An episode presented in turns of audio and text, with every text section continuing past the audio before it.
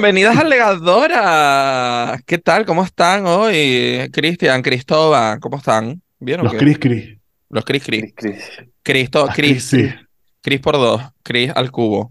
Al cubo es, ¿no? El dos es al cubo, ¿no? Eh, Sí. Sí, bebé. No, al cuadrado. cuadrado. Al cuadrado. Al Yo cuadrado, sabía que no cubos son estaba bien. ¿Tres? Mira. No. Tres, al cubo son Yo tres. no. Ahí, mira, vuelve a empezar, vuelve a empezar a grabar. Vale, voy a empezar otra vez. Nosotros ¿Qué somos de parece? Porque somos tontas todas. Igual somos Pues tontas déjalo no porque somos nada. tontas. Es que somos tontas, cariño. Déjalo Cariño, que somos tontas. Tú eres artista, yo soy de letras y Cristian No es guapa. Cristian es guapa, ¿vale? O sea, Que hay más tonta que ser guapa. Que hay más guapa que ser tonta. Total. Oye, amiga, ¿qué tal la semana? Las dos semanas estas pasadas, ¿qué tal? ¿Cómo han estado? Empezote, Pues empezote, Mari. Empezote. Empezote. Empezote. Sí, señor. estoy enganchada viva. Tanto Yo no, que esta mañana me escuché la gala 1 en Spotify. ¿Cómo? En Uf. plan, para oírla grabada. Uf, no, que está divina, Cristóbal. Pero que lo hacen en plan Uf. podcast. No, coño, no, la- las canciones. Como cuando Ah, salían los cuando los comprabas en el Carrefour antes, pues ahora Ah. lo escuchas en Spotify. Dale, eso Cristian sí. quiere que yo empe que empezar a pelear. Ya no... Shakira se me está quedando corta y hay que Vamos a estar pelear peleando hasta por, por febrero. Operación Triunfo. también. Vamos a pelear hasta febrero. Te voy a agarrar de las greñas cuando te vea. ¿Y en febrero qué pasa? Porque hasta Que febrero. se acaba. Que se acabó té. Si no ah, que se acabó té. Y yo Se decía, acabote. estamos canceladas en febrero, alegadora, por algo. No, bebé. Pensé dos cosas, dije, o bien o por se termina alegadora por lo que sea, o en carnaval lo arreglan. Esas fueron las dos cosas Sí. que Una vez lo arreglamos abajo, vamos a, a la avenida sí. Naga. Vamos por los kioscos te- se te cambia la peluca, loco. Ay, qué tonta. Pero Bueno, mira, yo el, lo último, estoy el último día para disfrutar el resto. Sí. No, yo en carnaval soy un ser de paz y te perdono y te bailo el guaca guaca y todo lo que haga falta. Venga, Guaca, vale. guaca y todo, hombre, imagínate. Qué, es- Sí, qué honor. qué honor total. Que, que cómo lo está, yo no lo estoy viendo, o sea, que si ustedes quieren comentar algo por encima, pero yo no estoy viendo nada, la No, verdad. la gente que lo esté viendo que se lo pase bien. A mí me encanta y es que soy súper fan del programa. A mí me encanta el formato y me encanta a mí una academia, unos niñatos, un examen y un jurado. Me Y lo gusta, rápido sea que lo va sea. ahora. Sí. Que la gala 1, en plan, empezó a las 9 y a las 10 habían cantado todos. Que yo dije, son las 10 y cantaron todos.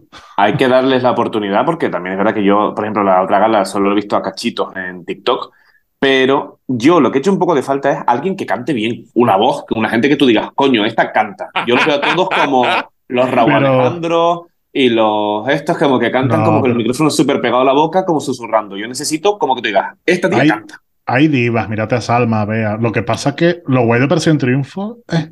A mí lo que me gusta de Operación Triunfo es el cambio, que siempre llevan a gente que Sí. tienen potencial y cuando acaba flipas de cómo empezaron. No es como la Sí, por eso te digo que todavía vamos a darle el beneficio de la duda, pero que no me he enamorado de nadie. Bea, eh, Bea, Salma, Juanjo son como los típicos bozarrones típicos típicos de chorro de voz. Eh, no sé, no sé. Es que tampoco que no, no tengo tampoco mucho argumento para. La sensación que me da es que no me está gustando, pero tampoco me he puesto a verlo como para decir. Por ejemplo, la primera gala la quité porque me aburrí.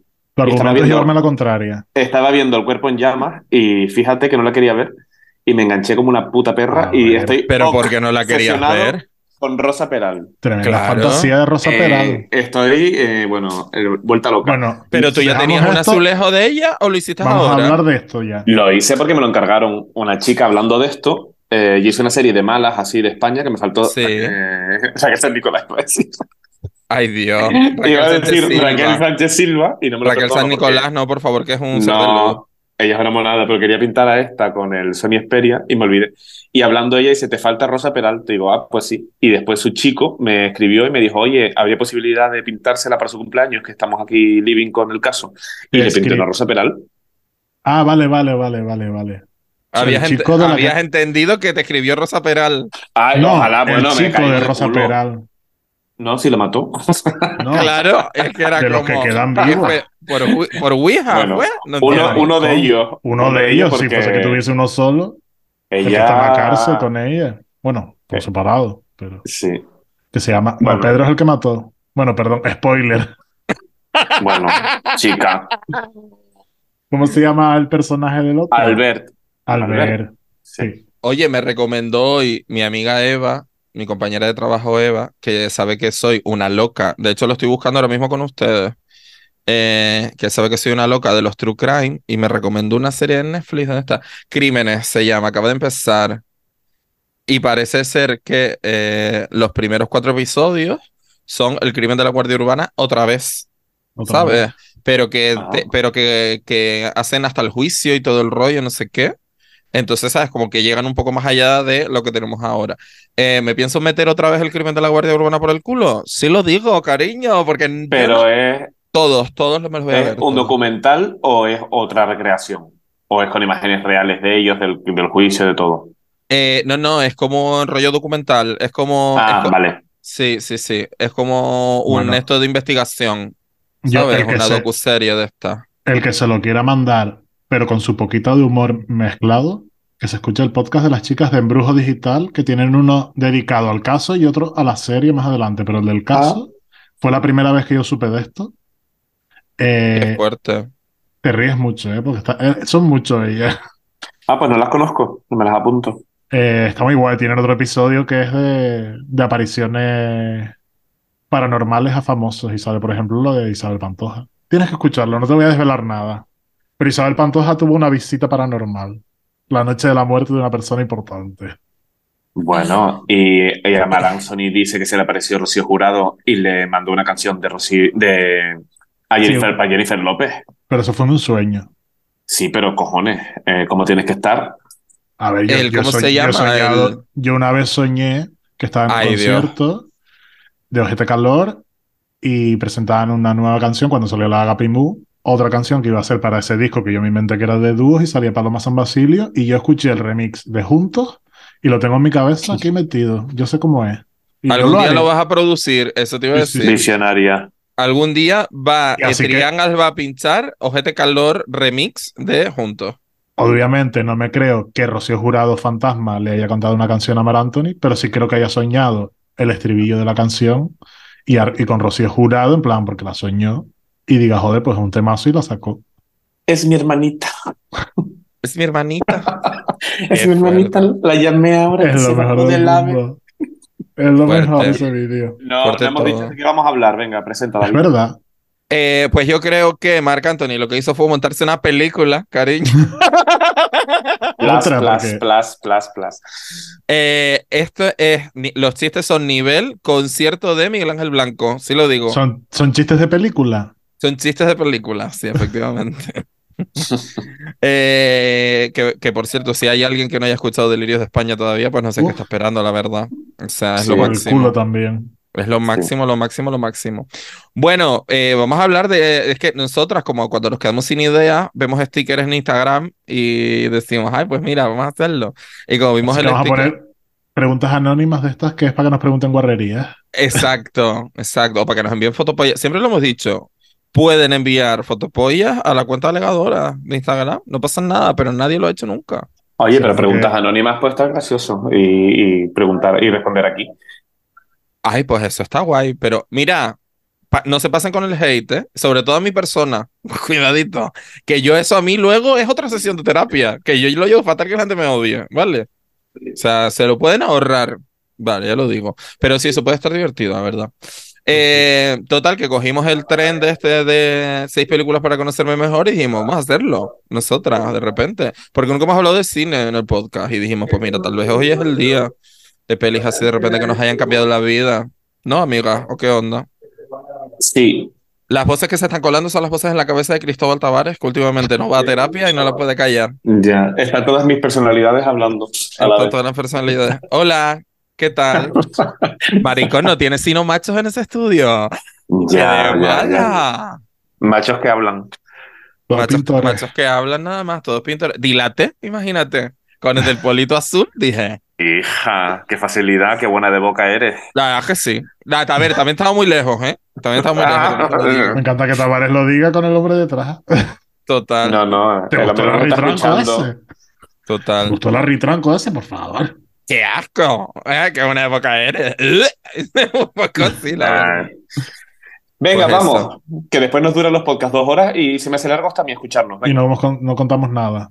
Venga, va, ¿quién empieza? La primera No, película de una uno, ¿no? Cada uno vamos a, hemos seleccionado seis películas y vamos a ir Sí. hablando un poco porque las seleccionamos y porque nos importan y qué pasa con ellas. Vale, una, Vale. una, una, una, una, y así, ¿no? Sé que será- Sí, Sí, Venga, sí, sí.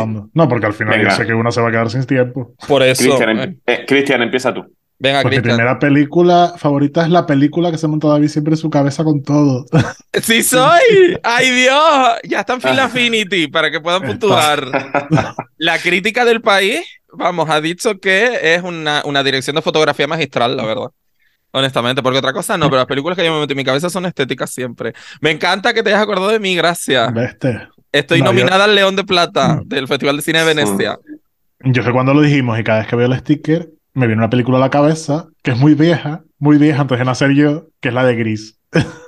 La de Gris, Ah. sí, te Ah, mola claro. mucho que Me mola muchísimo y me mola como el concepto porque la primera vez que la vi, la vi con mi madre, yo súper pequeño y que mi madre me contase de cuando la vio, lo que ella sintió al verla, para lo que ella, para lo que ella fue, para lo que fue para ella la película.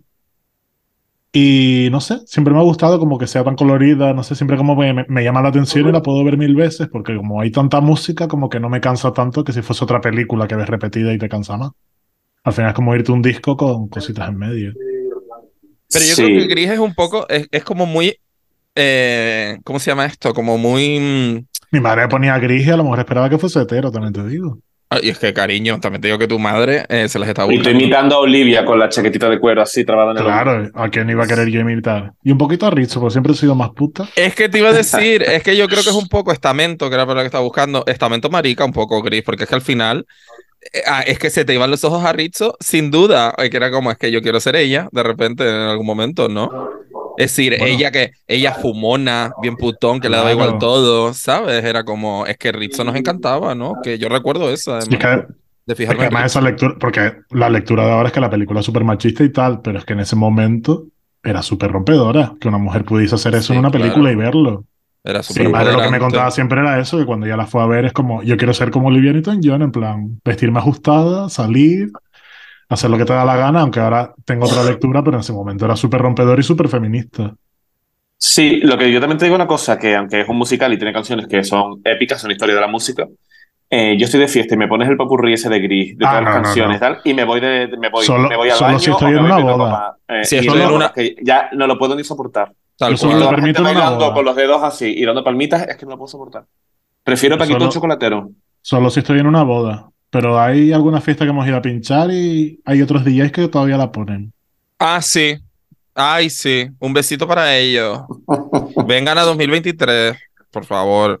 Eh, ¿qué es nunca, escucha, nunca escucharán que el Triángulo pinchamos gris, ¿eh? Ya te lo digo. O sea, A ni muerto. que vayamos a una boda. Cuando pinchemos en una boda, O si alguien te la pide pinchen- por algo, bueno, pues ya está. Mm. Pero como para ponerla pensando que a la gente le gusta, es como, Claro. cariño, no, se que acabó. eso, yo lo pinchaba cuando celebraba fin de año con mis padres cuando yo tenía 16 años. Es Porque, como ese porque, popurrí y estaba como de exacto. moda. exacto.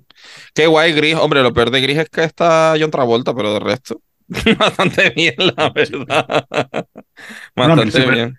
Y lo curioso es que ellos eran súper mayores, pero ella era todavía más mayor que todos, Olivia. Creo que era la más mayor de toda la peli. Ah, sí, Ah. no, no tenía ese dato, pero ahora que lo dice, la verdad que sí. Por cierto, si quieren arreglar un poco el machismo de Gris, en Skytime está la serie de El auge de las chaquetas rosas, creo que se llama. Es como, vamos, la precuela de Gris en serie, de cómo se formó el grupito de las chicas de las chaquetitas rosas. Entonces no. tiene una lectura un poco, un poco más, bastante guay. Y ahora vamos con los datos ridículos que nadie tiene o nadie recuerda. ¿Sabías que Gris tuvo dos secuelas, no una, dos? Ay, la, sí, que una además era de esta... Las dos eran de Michelle Pfeiffer, efectivamente. Michelle Pfeiffer. Ah, Exacto. Sí, pues sí. no me enteré. No, no he tenido Gris que 2 y. Gris 3, pero vamos, todo mal. O sea, quiero decirte, re- ¿tienen el buen recuerdo de Gris? No vean Gris 2 ni Gris 3. O sea, Hay que dejarlas quietas. Sí, sí. Por mucho que saliera Michelle Pfeiffer, que la adoramos, pero, pero qué horror. ¿Me puedo dejar de tocar el pelo? Que no hago más que tocarme el pelo, pregunto. Vale. Eh, es que fui a la pelu, entonces lo tengo como todo suavito. Entonces estoy como, ay, ay, bueno. Eh, esto no le interesaba a nadie más que a mí. Eh, mm, pero eso, que era, era horroroso. O sea, trajeron a Michelle Pfeiffer para lo típico, pues. Nombre más estrella famosa del momento. Bueno, y que a se si parece un poco eh, a, a Olivia. Más segunda físicamente. También. Exacto, era como Sí, pero era el como que- pelotazo y se Como que convirtió en una pasaba en los mierda. 80 o en los 90, ¿no? Era como más actualizada. Yo no la he visto, pero No recuerdo el era un argumento. cuadro. No recuerdo el argumento. Voy a Creo que- buscarlo. yo he oído que es el mismo argumento, pero un poco más moderno. Puede ser. Puede ser. Gris 2. Sí, Michelle Pfeiffer y el guapo era eh, Maxwell Caulfield, que, No en fin. es. Claro. Bueno, Pero Whatever. Gris 2 suena mal, sería como Titanic 2. Es como, ¿qué, qué me estás Sí. contando? Titanic 2 es tan mala que es buena, dicen. Yo que- ahora quiero verla, porque el otro día Pero justo... eso existe. ¿Qué me dices? Yo no lo sabía hasta que el otro día estaba escuchando otro podcast que recomiendo, Casi Lista y Casi Guapa, que va de todo relacionado con Aquí no hay quien viva, pero contando cositas de ella. Y hablan de Titanic 2, que va de que 100 años después del hundimiento del Titanic, construyen otro igual, sale y se vuelve a chocar contra un iceberg y se. Ay, madre. Qué horror. Pero además dentro Yo pensé que era como la historia de Rose en su vida o algo así. Ojalá. No, no me gusta, no me interesa eso. Por cierto, ahora que hablas de podcast, eh, eh, ayer se murió el hematocrítico, que es un chico que era tuitero, escritor, y tenía un podcast que era de mis favoritos, que eran los hermanos podcast, que comentaban médicos de familia, que yo he hablado de ese podcast porque estoy obsesionado, y te juro que estoy en shock. Le dio un infarto, él tenía, era un chico joven, yo qué sé, 45, 46 años creo que tenía, y se murió fulminante, y la verdad que me siento huérfano. Así que mira, desde este podcast... Marico, me acabas de dejar mala, no lo sabía. Un abrazo a, a su familia, a sus hijas, que creo que tenía, y a sus compañeros de podcast, a Nus y a Joel. Y te juro que me siento como que todavía como que no lo asimilo. Me imagino a la gente que lo conozca de verdad. Ay, Pero hay gente que las ha escuchado tío. tanto y, y lo tienes tan metido en tu día a día. de, Ay, hoy sale el podcast de, de los chicos. Total. Que de repente decir, es que no lo voy a volver a escuchar. Te juro que me ha dado como un vértigo emocional. Ay, qué horror, de verdad, qué horror. No lo pobre. sabía, me acabas de dejar loco. Sí. Pues fue antes de ayer. En Qué fin. fuerte, maricón, qué horror. No tenía ni Mira, idea. Para cambiar de registro, voy a decir mi, mi película. Venga, Vale, por favor, sí, porque me has dejado traumatizada, cabrona. La, las voy a un poco cronológicamente y he dicho La Sirenita de Disney, Ay, obviamente, querida. Claro, amor. ¿Por qué? Yo- Porque yo La jodí la, Sirenita... yo jodí la cinta de darle para atrás y para Bueno, adelante. yo llegaba del colegio y creo que mi madre, la única manera eh, de que mis hermanas y yo nos estuviéramos quietos era viendo La Sirenita. Eh, merendábamos viendo La Sirenita, se acababa, la rebobinábamos y la volvíamos a ver. Me parece que es una historia perfecta, que cuando han hecho versiones después yo no las apruebo ninguna porque me, me vuelvo muy talibán con La Sirenita porque me parece que es tan perfecta Úrsula, Ariel, eh, todo, que cuando veo esas versiones con licencias que se tomen, que me da igual las que quieran, pero que, que para mí no superan nunca a la original. Me parece que tiene uno de los mejores personajes, que es Úrsula. Las canciones de Úrsula, la actitud putona, inspirada en Divine, la voz del travestorro mexicano. O sea, creo que fue en su momento una apuesta como muy underground. Mi querida creo que- pececita. Ay, Dios, la amo. eh, Ariel, eh, la relación con el padre, cómo ella se escapa, Eric, eh, el cangrejo eh, hablando cubano, o sea, me parece que la película es perfecta y, y nos marcó a muchas generaciones porque también todos queríamos de repente ser una puta sirena. Un niñato de Arafo, que era una pastorcilla salvajada, despeluchada, quería, eh, quería ser una mueres ahí sirena. arriba, muchacha. Sí. Yo tenía, Así yo tenía más posibilidades en el puertito de Adeje de ser una sirena, más que tú, la verdad. Hombre, en la laguna no hay la- tanta humedad que igual sobrevive la sirena también, te digo. También. Al lado de mi casa había charcas con su hollín, hollín, ¿no? ¿Cómo se llama? El musgo este verde asqueroso. eh, Ay, sí, la mierda. Musgo Sí. verde este asqueroso. Musgo verde asqueroso. Creo que es el, así que bueno. es el nombre científico. Vamos a llamar a Y- Néstor, el biólogo, que seguro que nos lo dice. Mis amigos y yo todavía cantamos y vamos, si estamos de fiesta, Pobres Almas en Desgracia, canciones de la Sirenita. Me encanta. Y, y nada, me parece que es una de las películas que a mí, sinceramente, me ha marcado como persona, como niño, como adolescente, como todo, porque la sigo recordando como, vamos, para mí no es una película que había cuando era pequeño, es que la, la sigo viendo. Qué maravilla. tenía- a mí me pasó eso que de pequeño. Mi madre siempre dice que la veía una, esa y otra peli, que igual nombro luego, las veía una y otra vez de pequeño. Y ese se me rompió. Entonces recuerdo verla muy pequeño, pero no tengo ese, ese vínculo de haberla vuelto a ver, porque la vi a lo mejor con menos de cuatro años, mil veces. Y no la volví a ver de mayor hasta muy mayor, que ya salió por ahí. Y no le tengo tanto cariño como le tiene la gente. Me parece una historia, está muy guay, pero claro, no la seguí viendo. Yo le tengo muchísimo, porque aparte, eh, mm, yo llevo, literalmente llevo a Ariel tatuada en el brazo, o sea que, pero no es tanto por la película en sí, sino por el recuerdo que alberga la película, y yo no la tenía apuntada, pero me alegro que la hayas dicho, Cristóbal, porque es una, porque eh, de verdad, eh, me va a pedir derechos de autor esta persona, eh, de imagen, me va a pedir, pero bueno. Porque eh, la película, quien la veía en realidad era mi prima Alicia. Y mi tatuaje de mi brazo no es tanto por La Sirenita, que también, que es una película que me encanta y suscribo absolutamente todo lo que has dicho, y yo también, y me siento mal, y eh, yo creo que ha sido una de las cosas sociales con las que más he sufrido yo, y Cristian lo sabe, que es con el remake de La mm, Sirenita he sufrido muchísimo, porque por un lado quiero ser moderna, pero por otro lado soy Tabilibán, y entonces estoy como entre dos aguas y no puedo, ¿entiendes? nunca Y me mejor siento- dicho. Totalmente. Y me siento fatal. eh, es, es por mi prima, o sea, porque mi prima la veía todo el rato y yo tengo el recuerdo infantil de verla con mi prima y entonces eh, jugábamos y yo era Flander, porque ella me daba Flander, me daba Sebastián, ¿sabes? O sea, ¿qué pasa? Me daba Flander porque, claro, al final era, un- era cuatro años menos, mm, más chicos que ella, entonces me comía Flander porque literal, igual cuando yo jugaba la Serenita, ella tenía seis años y yo dos, ¿sabes? Entonces era Flander y punto, ¿no? Entonces como que tengo como ese recuerdo, ¿sabes? De, de bueno, de que para mí durante mucho tiempo la sirenita era Alicia y, y entonces le tengo como además ese, ese, ese recuerdo emocional súper guay y, y por eso yo llevo tatuado a, a la sirenita por ella, no tanto por la peli, que también, pero es por ella. Es por, es por También tengo que, que decir una cosa. eh, hablo de la sirenita con el audio latino. Obvio, obvio. no hay Sí, otro. la, la que vimos toda No nuestra generación. Otro. Sí, porque Me una vez eh, mi amigo José David y yo, que somos las dos putas locas de la sirenita, nos la descargamos cuando vivíamos juntos allá por el eh, 2008, 2009. Y cuando empezó a cantar eh, la película, eh, la canción no era la de Te voy a contar una historia de mar, sino que era como Aquí estoy para narrarte. Y era como ¿Qué? Y quitamos la película, pero eh, como si hubiera aparecido el demonio. Apagamos la, eh, apagamos la pantalla como de "Uf", para no contaminarnos, porque fue como, no, cariño, tiene que ser el audio latino. Fin. Yo en Disney Plus la he vuelto a ver y he puesto el audio latino. Sí, lo Es que no, no hay otra opción. Que Lo también te digo- alma. Creo que es en las pocas cosas donde pongo el audio latino y no el castellano, también te lo digo. Claro, yo buscando a Nemo no me planteo verlo con el audio latino porque me encantan las músicas ya españolas de todas, pero estas que criamos, que nos criamos así, eh, además la Nemo. tiene una... Sube 10 Sí. puntos por Anabel Alonso. Sí, está muy bien. y la voz Hombre, de- hombre. y el señor Cuesta también. Sí, claro. Está guay. Eh, no sé si están oyendo mucho ruido porque esto está lleno de gente, pero bueno. No, no, no, Eh, está todo perfecto. Y, y la sirenita tiene personajes que me fascinan, como es el, el, que, el dueño del castillo, que es como el señor maricón ese con el lazo lila, que es como Eli, que Sí. lo quería besar con la princesa, y el chef francés que lucha con el cangrejo. Ay, es buenísimo. ¡Un cangrejo! Que le está cantando y lo mete en el caldero, el cangrejo se escapa. O sea, a mí eso me parece fascinante. Y por supuesto, Así que la, venga. la gaviota, que es de los personajes más graciosos Bueno, de Disney. súper graciosa. ever. O sea, Y como, y como queremos ser felices y no ser daño, nos vamos a comentar la sirenita versión película esa que hicieron para ahorrarnos el sufrimiento. Y habrá días de llorar. Hoy no. yo es que, ah, ah, ah.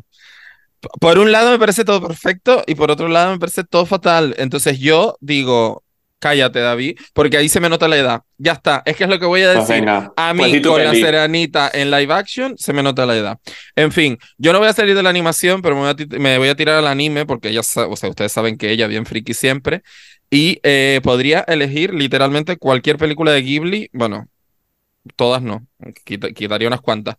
Pero voy a coger El Castillo Ambulante, porque me parece que es eh, una puñetera fantasía.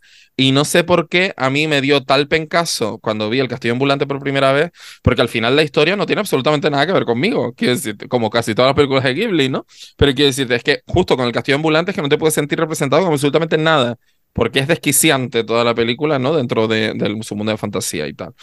Entonces, nada, la historia de Marie, que ella es sombrerera, ¿vale? Y, y, nada, pues resulta que aparece em, la bruja del pantano, la llaman, que es una señora, por cierto, gran gordofobia de Ghibli, pues una señora absolutamente gorda y así como horrorosa y tal, no sé qué, que la maldice, ¿vale? Porque, no me acuerdo por qué, por algo la maldice y la convierte en una vieja, básicamente, ¿no? Entonces, eh, ella es una, ella es una vieja, pero creo que, ay, ¿cómo era la movida? Como que por la noche se hace joven, pero luego cuando despiertas vieja, alguna movida sí era, ¿no? Bueno, María es una vieja, básicamente. Total, que conoce a eh, un mago eh, y que, bueno, pues que la tiene como ayudante, básicamente. Entonces, eh, en fin, entran como una especie de historia demencial donde hay motos que vuelan, eh, una llama de una llama de fuego mm, que se llama Calcifer, eh, el ayudante del mago, el mago, resulta que caen El estrellas super, del los cielo, Pokémon. los super, los Pokémon. De verdad, es imposible explicar de qué va la- el castillo ambulante, solo que hay un castillo que se mueve y por eso es el castillo ambulante, porque es como una especie de Una Ay, me- autocaravana. a mí me recuerda mucho a, ¿se acuerdan de la, el, del, folclore clásico ruso del, de la casa de Baba Yaga? Esa casa que tiene como dos patas de gallina y que supuestamente Baba Yaga es una bruja que vive dentro y que se va moviendo por toda la estepa rusa. Eso folclore, esos mitologías. Me estás rusas, hablando en chino de todo, David. O sea, eh, ni había oído la... No es que la haya visto la película, es que no la había Es- ni oído. Es japonés, Baba Yaga, amor. he oído. Sí, la, bruja rusa tampoco. Eso lo he oído en alguna idea. peli de terror, pero no he visto ninguna casa con patas de gallina. Vale, pues, pues en el folclore ruso, y esto es verdad, del mundo real, en el folclore ruso se cree que Baba Yaga, que es una bruja de la estepa rusa chunguísima y tal, no sé qué, vive dentro de una casa con patas de gallina y la casa se mueve. Pues esa es la inspiración del castillo ambulante. Es como una- un castillo ¿Y grandísimo pone huevos? con patas por debajo. No, no pone Ya no huevos. pone porque la bruja era lesbiana y Putin la mató. Exacto. Exacto, eh, sí, tal cual por eso. No sé, que es una fricada, que me he querido quitarla más tal de encima, ¿sabes? Ya está, me la he quitado y punto, pero que es una de mis pelis favoritas, que seguro Bueno. que hay- si hay fricas ahí fuera, si no Lagui mínimo nos escucha, y va a decir, ay, qué guay, el castillo ambulante, te quiero mucho. Ya está, era solo para eso. Qué mal hablar con gente que no me entiende. Te queremos Déjalo. libre, David. No, Ya, ya lo no la he visto, pero sé qué película es y sé cuál es el son. Suéltalo, disfrútalo. este. Hombre, como que eres, eres amiga mía, ¿sabes cuál es seguro? Entre otras cosas, porque No, no, llevo no, sí. un charm de Calcifer en el móvil. O sea, Ah, yo- eh, yo, no sabía de dónde. yo- por mucho que me pregunte, Calcifer tiene nombre de Drag de las Palmas. Calcifer igual- tiene igual- nombre. Calcifer. Calcifer me Tiene nombre de descalcificador de, de, de lavadora o de lavavajilla. Calcifal. Calcifer Plus. Calcifer Blue. bueno, en fin, obviamente viene de Lucifer y Calcinar. Da igual. Venga, para adelante con la vida. Ya está. Siguiente. Vamos a salvar Eh, esto. Cristian. Venga, pues yo voy con la otra infantil que tenía. De las dos que dije que siempre veía en bucle eran La Sirenita y Mary Poppins. Es que era maricón Ay, por favor. Claro. Ay. A ver, el contexto. Mi madre tenía un bazar, no es el mismo que tiene ahora, pero tenía un bazar cuando yo eso tenía dos años. Ajá. Tres, tres, dos, tres años, cuatro.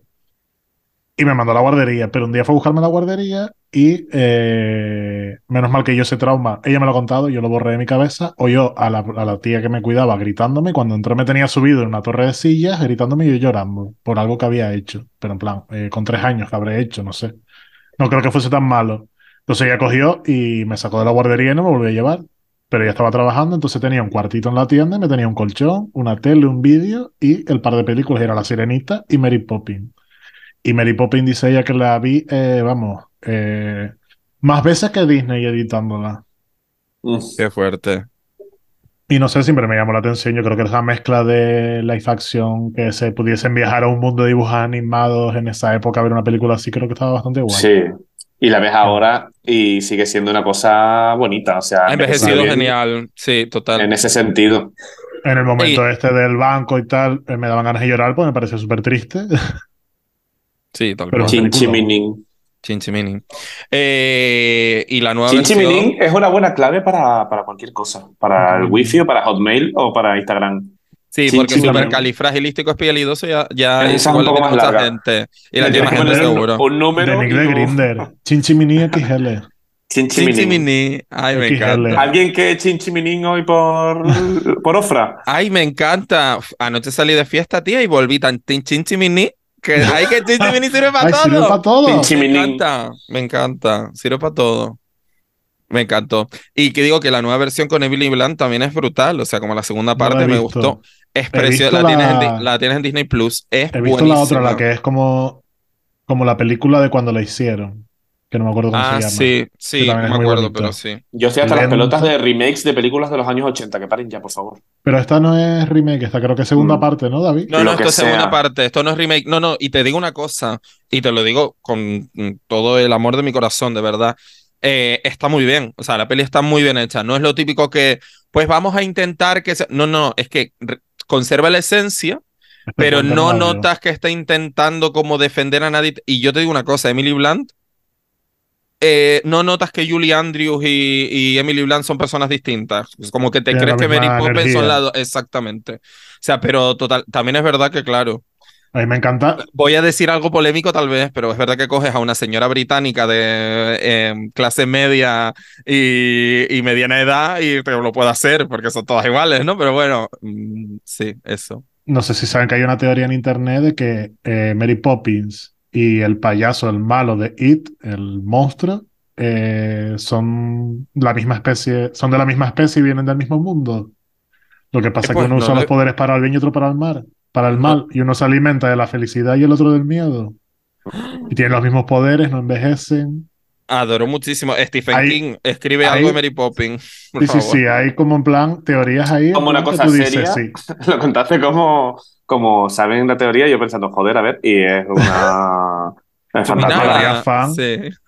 Y es una cosa muy chinchiminín de repente. Chin, chin, Es pero, una a mí cosa los chin- sin- sin mini que te caga. pero a mí me gustan los chinchimini y yo no quiero realidad. Habiendo Ah. chinchimini, No sé a quién le escuché el otro día que decía que, que la realidad está sobrevalo- sobrevalorada, que hay que vivir siempre la performance. Y yo no puedo estar más de acuerdo, la verdad. no Sinceramente. quiero ver documentales, parece- quiero ver basado en hechos reales. Hasta ahí llego. Es necesario.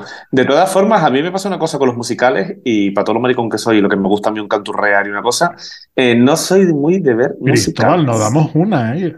No, no soy muy de musicales. No me gusta ni verlo, me pone- ni en, me ni en teatro, ni en películas. y vamos. Me pones un mamá mía en bucle y vamos.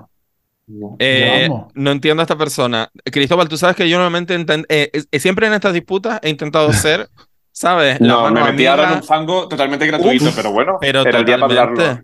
Como pongamos no las preguntas anónimas, nos van a pedir que te echemos. Es que totalmente, en plan, de, ¿se puede ir esta persona? O sea, ¿cómo que le gustan los musicales? Pues, Mira. Congelada. Te congelamos la imagen por. Eh, no me gustan. Bueno, Cristóbal. fatal. pasa nada. Con la U. No, no me gustan. No, me pone nervioso. No me... a mi ex le pasaba igual y mira dónde acabo. Una de las primeras cosas que le dije Mira. yo a Iván fue, ¿te gustarán los musicales, no? Y me dijo Iván, claro. Y fue como, ah, no sé, como te veo, como te veo tan hetero, ¿sabes? Pues de Es que- repente no te gustan los musicales. Él tenía el típico argumento de no entiendo por qué se dicen las cosas cantando. Porque es un musical. Eh, tú ves a todo gas porque van a todos sitios en coche. Pueden ir caminando a dos casas más allá, pero van haciendo una carrera. ¿Por qué no van en metro, en a todo gas, Que- cariño? No la es que- guagua. No sé por qué Como tiene que cantarlo todo.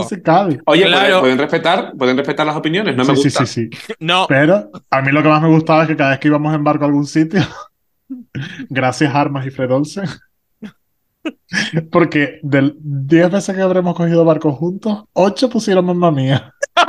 Uf. qué Bueno. Porque además esa en concreto la odiaba. La odiaba en serio. Yo era como. Por lo menos cambiaron la película porque durante muchos años solo ponían El Príncipe de Zamunda.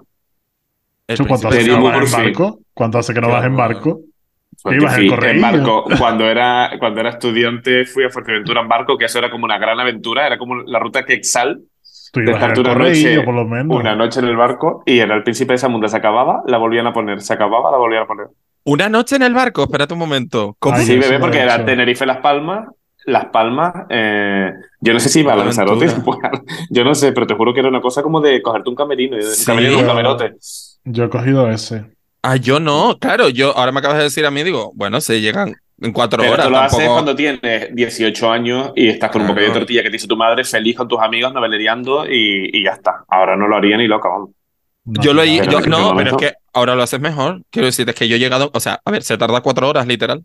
Es que no se tarda Sí, pero, Que, pero también- no que, porque- A ver, que no, no quiero decir que cuatro horas no sea muchísimo, es muchísimo, pero que además yendo encima dentro del, del Fred Olsen que sale de Las Palmas y va a Fuerteventura, es de estos que tienen enchufe, wifi y tal, o sea, quiero decir, te puedes ir súper entretenida, en plan, Pero, pero David, que ahora hay uno que no es porque sea lento, es porque hay un esto nocturno que va al barco más despacio y lo hace, lo sigue, sigue haciendo ah, actualmente así. sí, Hay ah, uno no lo es así. sabía, ah, no lo sabía. Este era de armas, que por cierto nos pasó una cosa a mi Mm. amiga Anjo y a mí, que mira, el barco se estropeó. Bueno, fue, salió todo mal porque fue lo típico, que salimos de fiesta y dijimos, de empatada para el barco. Eso lo haces pues, cuando tienes mm, 20 años, ahora Totalmente. tampoco lo haría.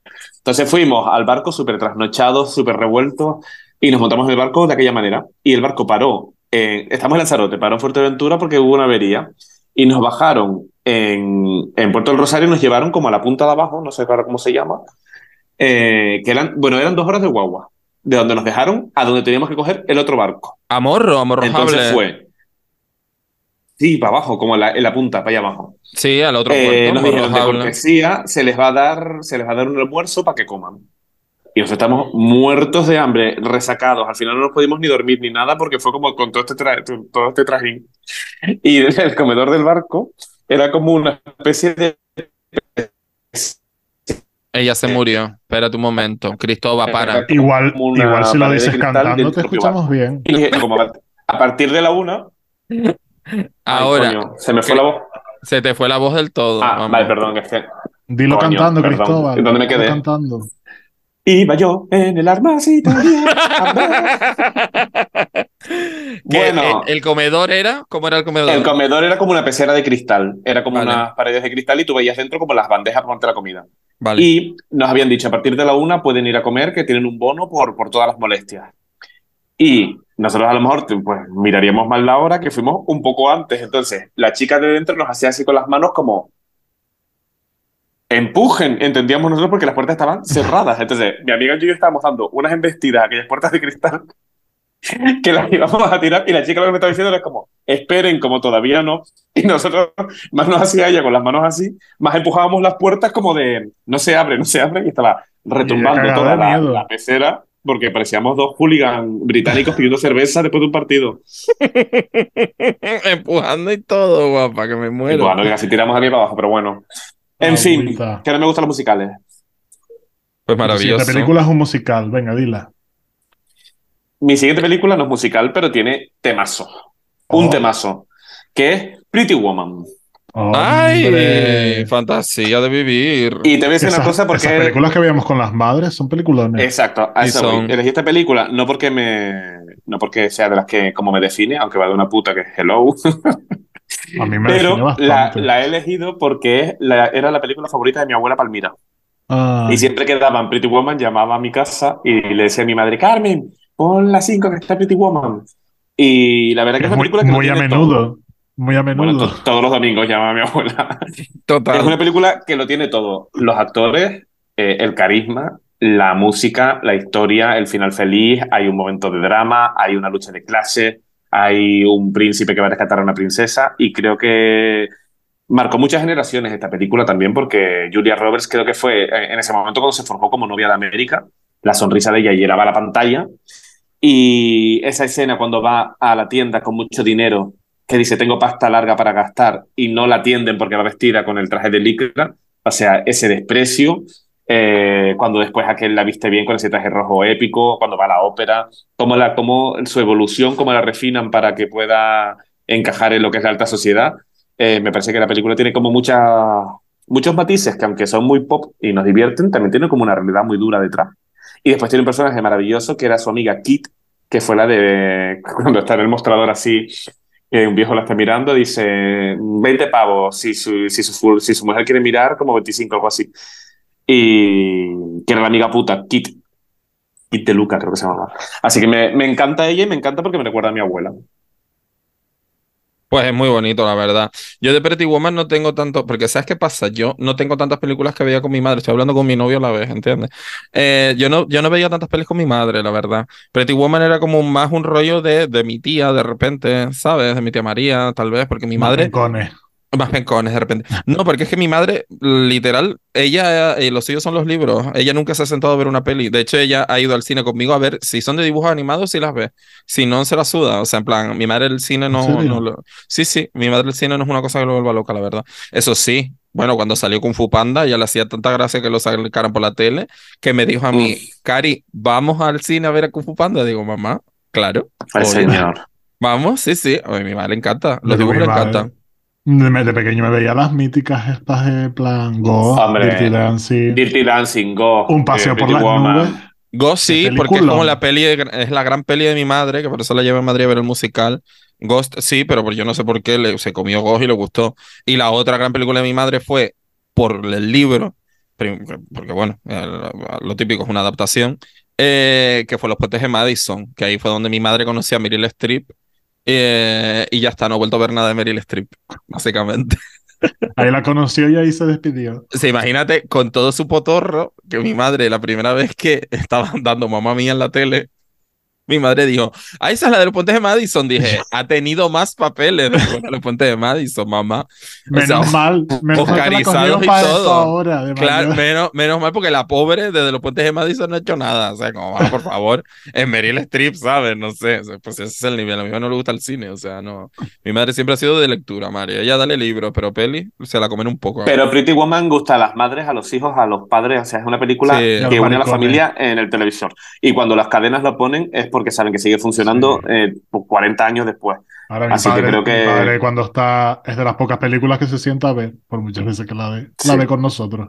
Qué guay, qué guay. Sí. Pues sí, gran peliculón. Y Julia Roberts está guapísima y yo la adoro mucho. Y de Julia. Roberts quiero hablar. Mira, la- yo también acabo de cambiar el orden porque yo qué sé, porque estabas hablando de Julia Roberts y me apetece. Y Julia Roberts tiene un peliculón que para mí es una de mis películas favoritas porque me explotó la puta cabeza cuando era adolescente. Eh, que además es una de estas joyitas que nadie recuerda mucho, que están como por ahí como perdidas y tal. Y el casting son, es que van a flipar. Julia Roberts, Iwan, eh, Iwan McGregor no, perdón, se me acaba de ir la pinza porque los confundo a los dos. ¿Cómo se llama el otro guapo? Law. Eh, Julia Roberts. confundo panda. Los confundo pandas a los dos, a Jude Law y a Iwan McGregor, yo no sé por qué, pero en fin. Eh, y he hecho un poco spoiler de mi siguiente película.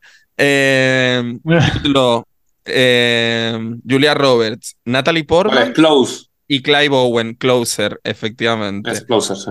Closer es tan peliculón, tan Ay, me- drama me adulto. Suena de qué es.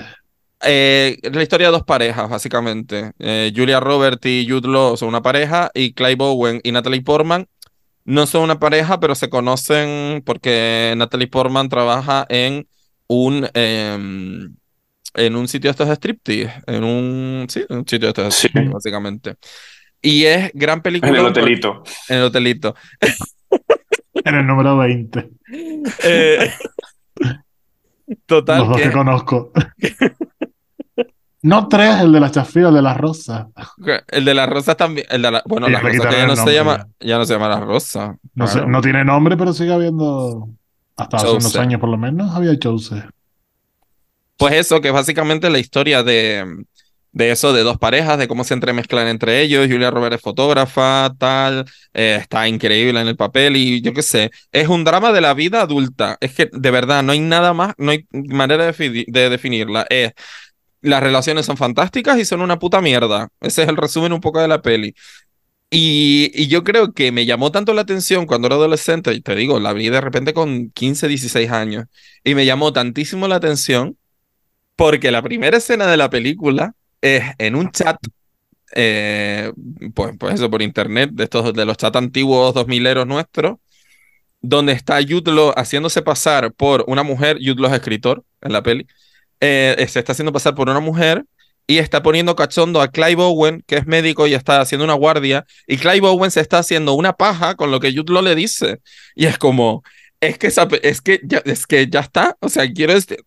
Clive Owen, ¿vale? O sea, mm, Sí. es tremendo macho, ¿entiendes? Es como, ¿qué? Esto lo tengo que seguir viendo. Y ya O sea, luego cuando no lo he visto, pero ellas son... Lo voy a ver, pero vamos. Es que Yo de tampoco. verdad, de verdad, eh, es eso, es una peli que es de vida adulta, de la- las relaciones que bonitas son y las relaciones que puta mierda es, ya está, o sea, no hay más.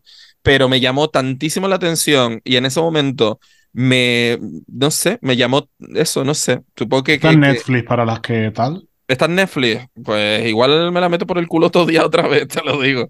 Porque yo tengo el DVD, o sea, imagínate, me compré el DVD en su Ay, momento. pero ya le gusta bien, ¿eh? Sí, no, no.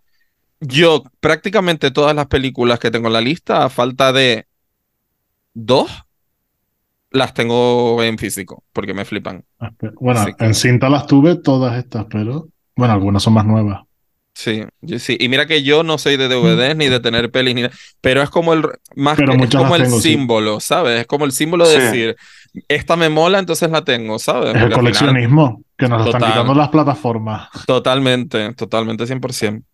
Pues ojalá ya está la recomendación mía y de verdad, ojalá, ojalá les mole tanto como me moló a mí en su momento, porque me reventó la cabeza. Hay una escena en un acuario, en el acuario de Londres, Dios, de verdad, o sea, te explota la cabeza. Es tan guay, es tan guay, es maravilla la peli. Ya me dirán que La veré. Un poco gaf- un poco gafapastoide, ya lo digo, cuidado, eh, que si Sí, no sí, esperen sí. una película de ritmo frenético porque no es esa. Es una peli de silencios, es una peli de planos cortos y pero el guion es brutal, brutal. Ala. Eso. Yo Siguiente. hubiera ahora a todo lo contrario, un blockbuster palomitero al máximo, pero a X-Men 1, la primera que salió en persona. Ay, Dios, qué fuerte. Gran lo momento. siento, es que Gran momento friki. Yo lo yo asumo lo siento, y me pero encanta. yo veía los dibujos animados. Yo Claro. me siento como Aida cuando fue en Gran Hermano y dijo, Señor, ¿por qué me has hecho tan diferente? Es que no, no, no lo he visto, ¿eh? no puedo criticarlo porque no lo he visto, pero es que estoy tan ajeno a todo eso.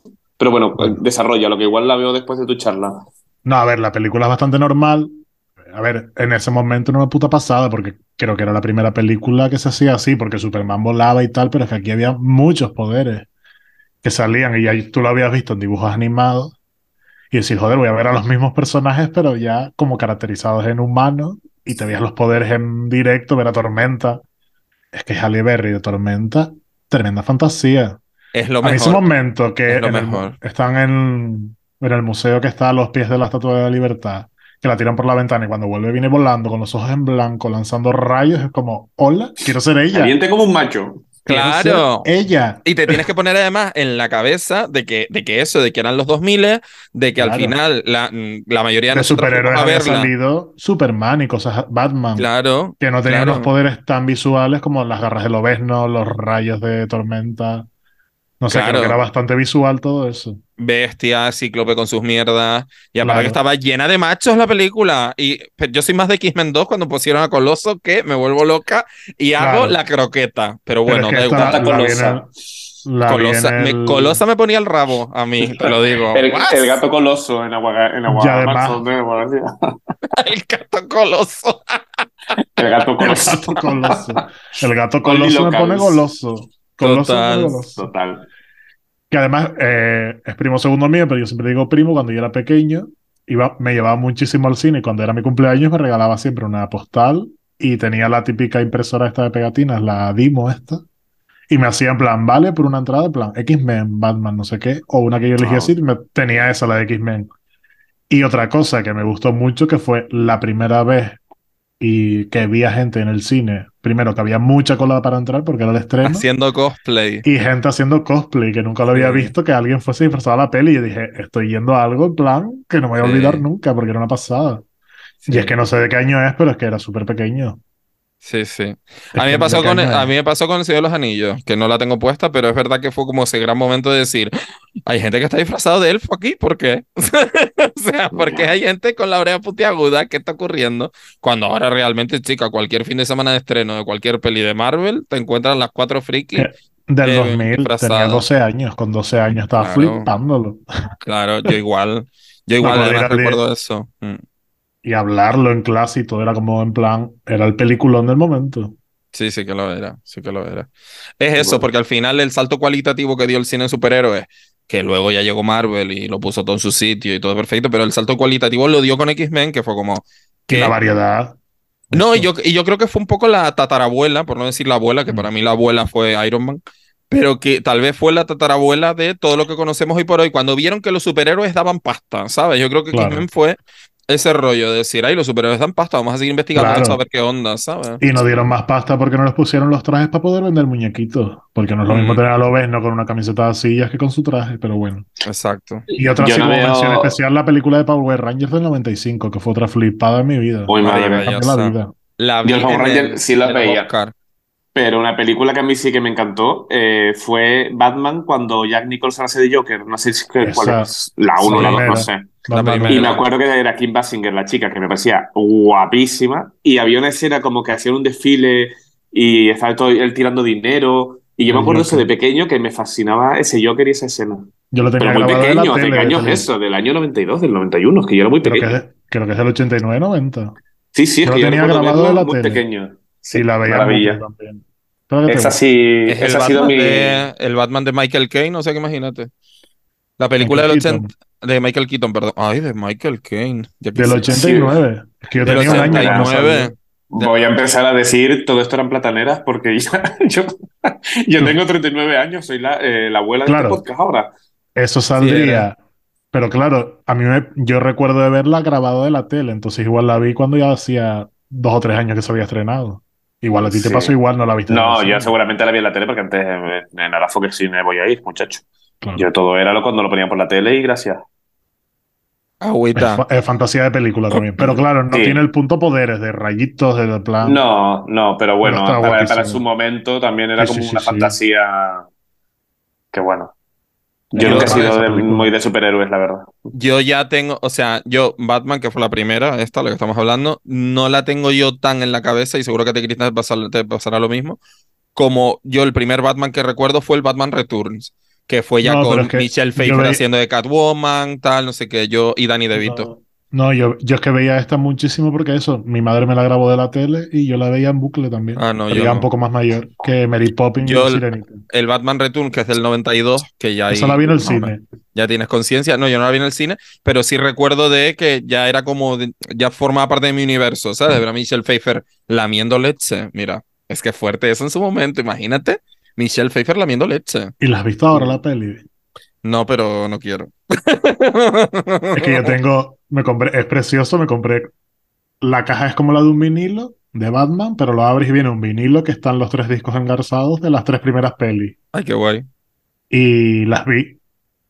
Y Dios mío, es fuerte. Y error, ¿no? A ver, no, no, error no, porque la ves.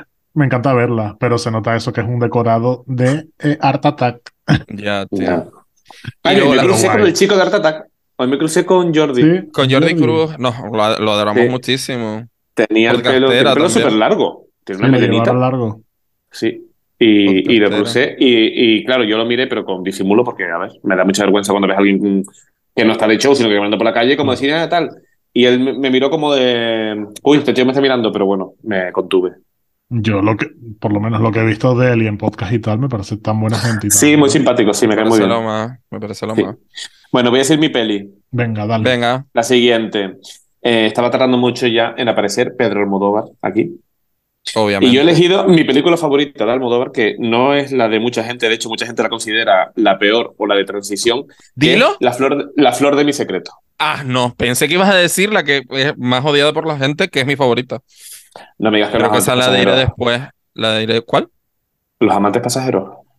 Hombre, no, las matas pasajeros me hace risa, Ah. pero de la, de la, de la, lo voy a decir fatal, de cuando Almodóvar hacía pelis buenas, pues la menos favorita. de. Carne trémula. No, coño.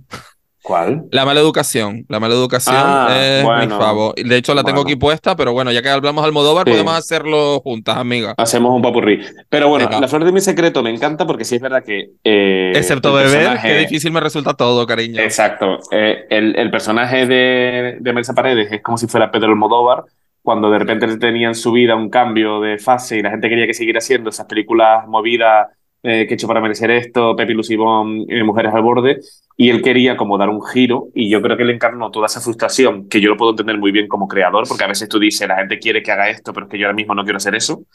Y me parece que está muy bien. ¿Ya no quieres pintar memes? ¿Cómo? Quiero pintar memes, pero no puedo estar todo el día pintando memes.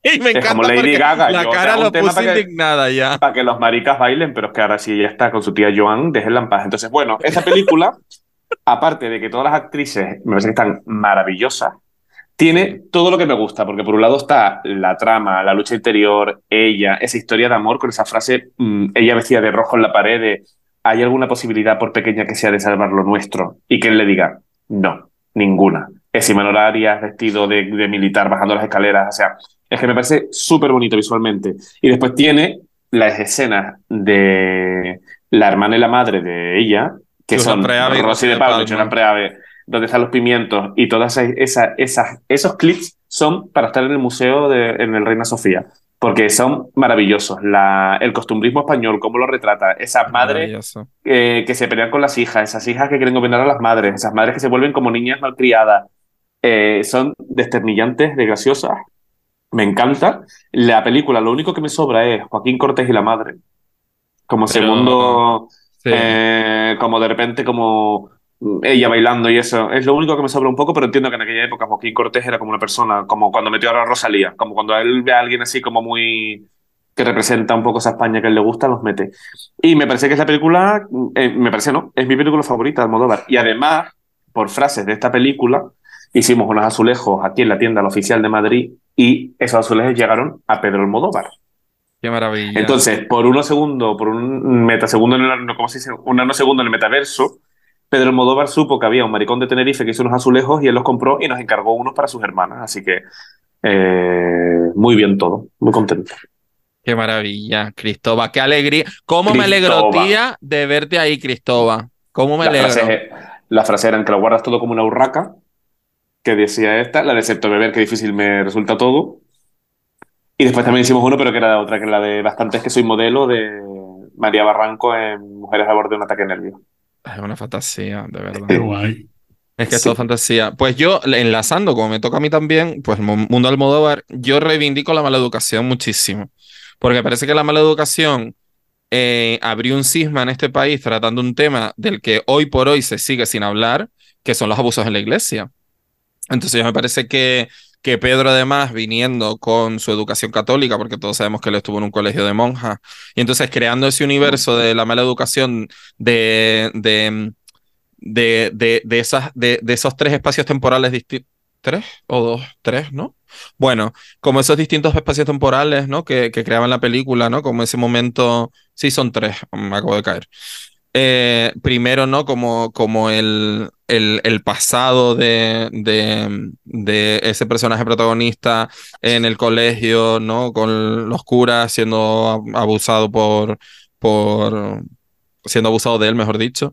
Eh, luego el momento de eh, el fantástico Gael García Bernal con Javier Cámara, que sí. son, las o sea, son las escenas más divertidas de toda la película de...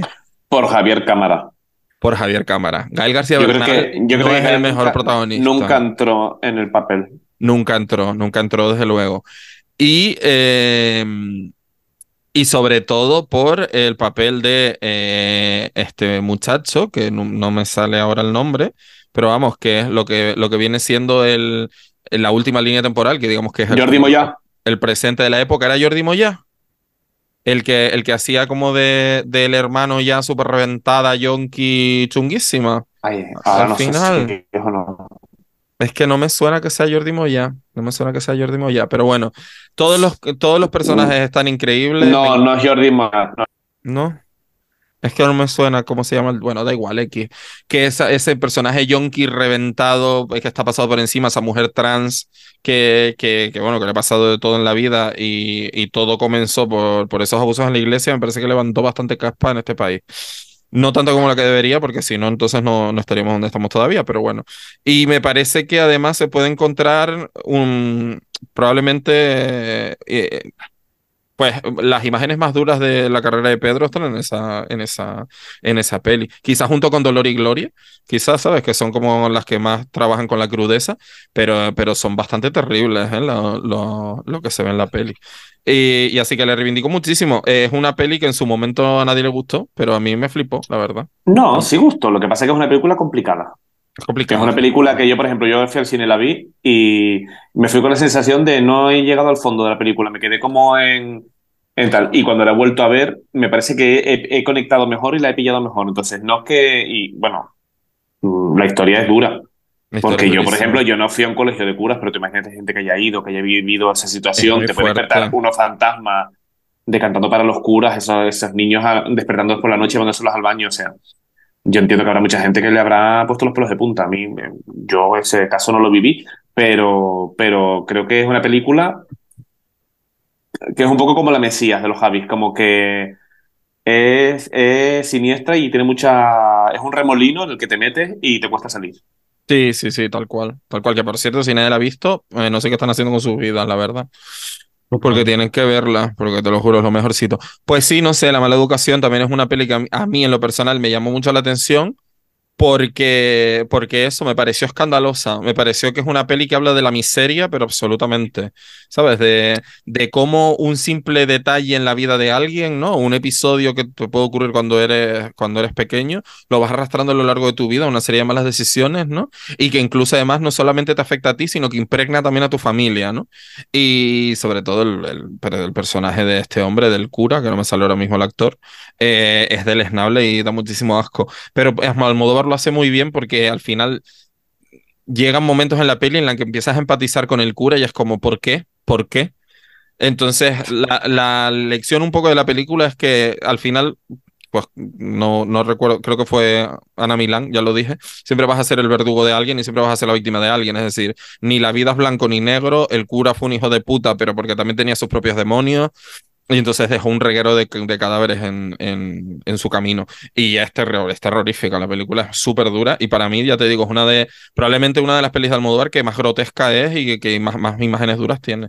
Y por eso me llamó un montón la atención. Porque, claro, yo venía del Almodóvar de, la, de los risillas, de todo sobre mi madre, que tampoco era tan chunga. O sea, quiero decir que era chunga, pero tampoco era tan chunga.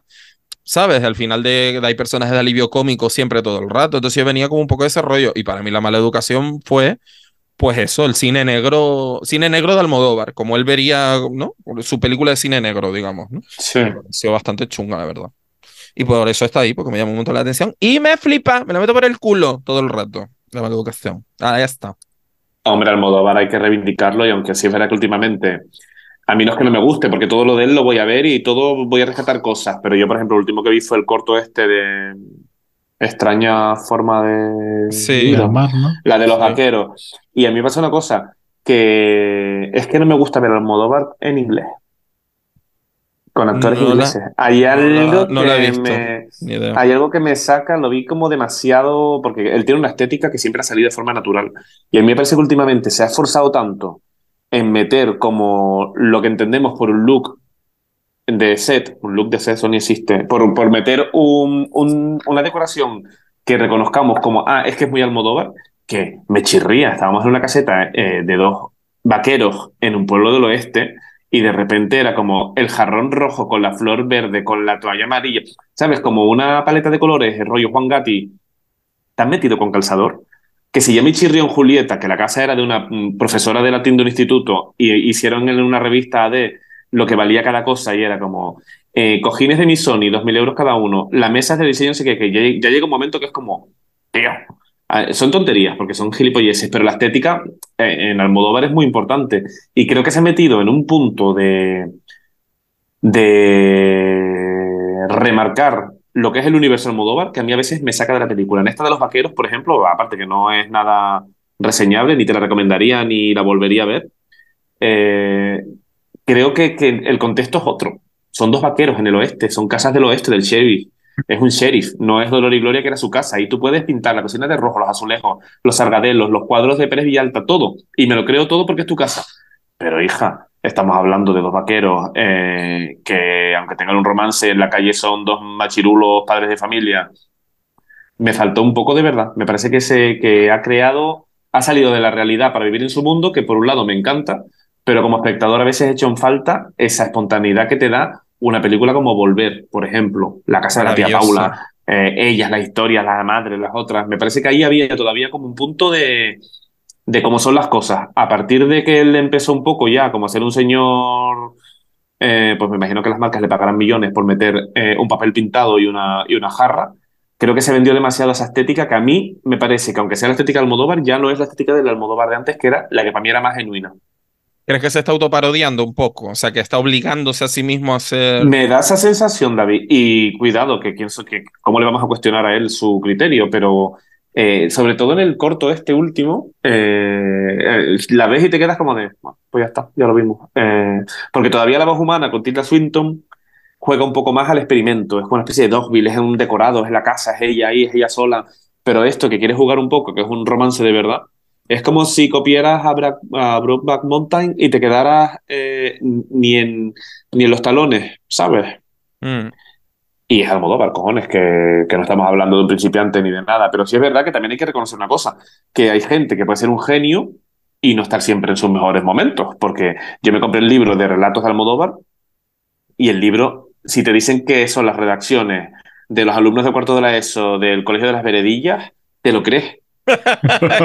Qué Si específico. tú quitas, si tú quitas Pedro Almodóvar y quitas la portada que es el como la cabeza de claveles y no sé cuántas, tú te lees eso.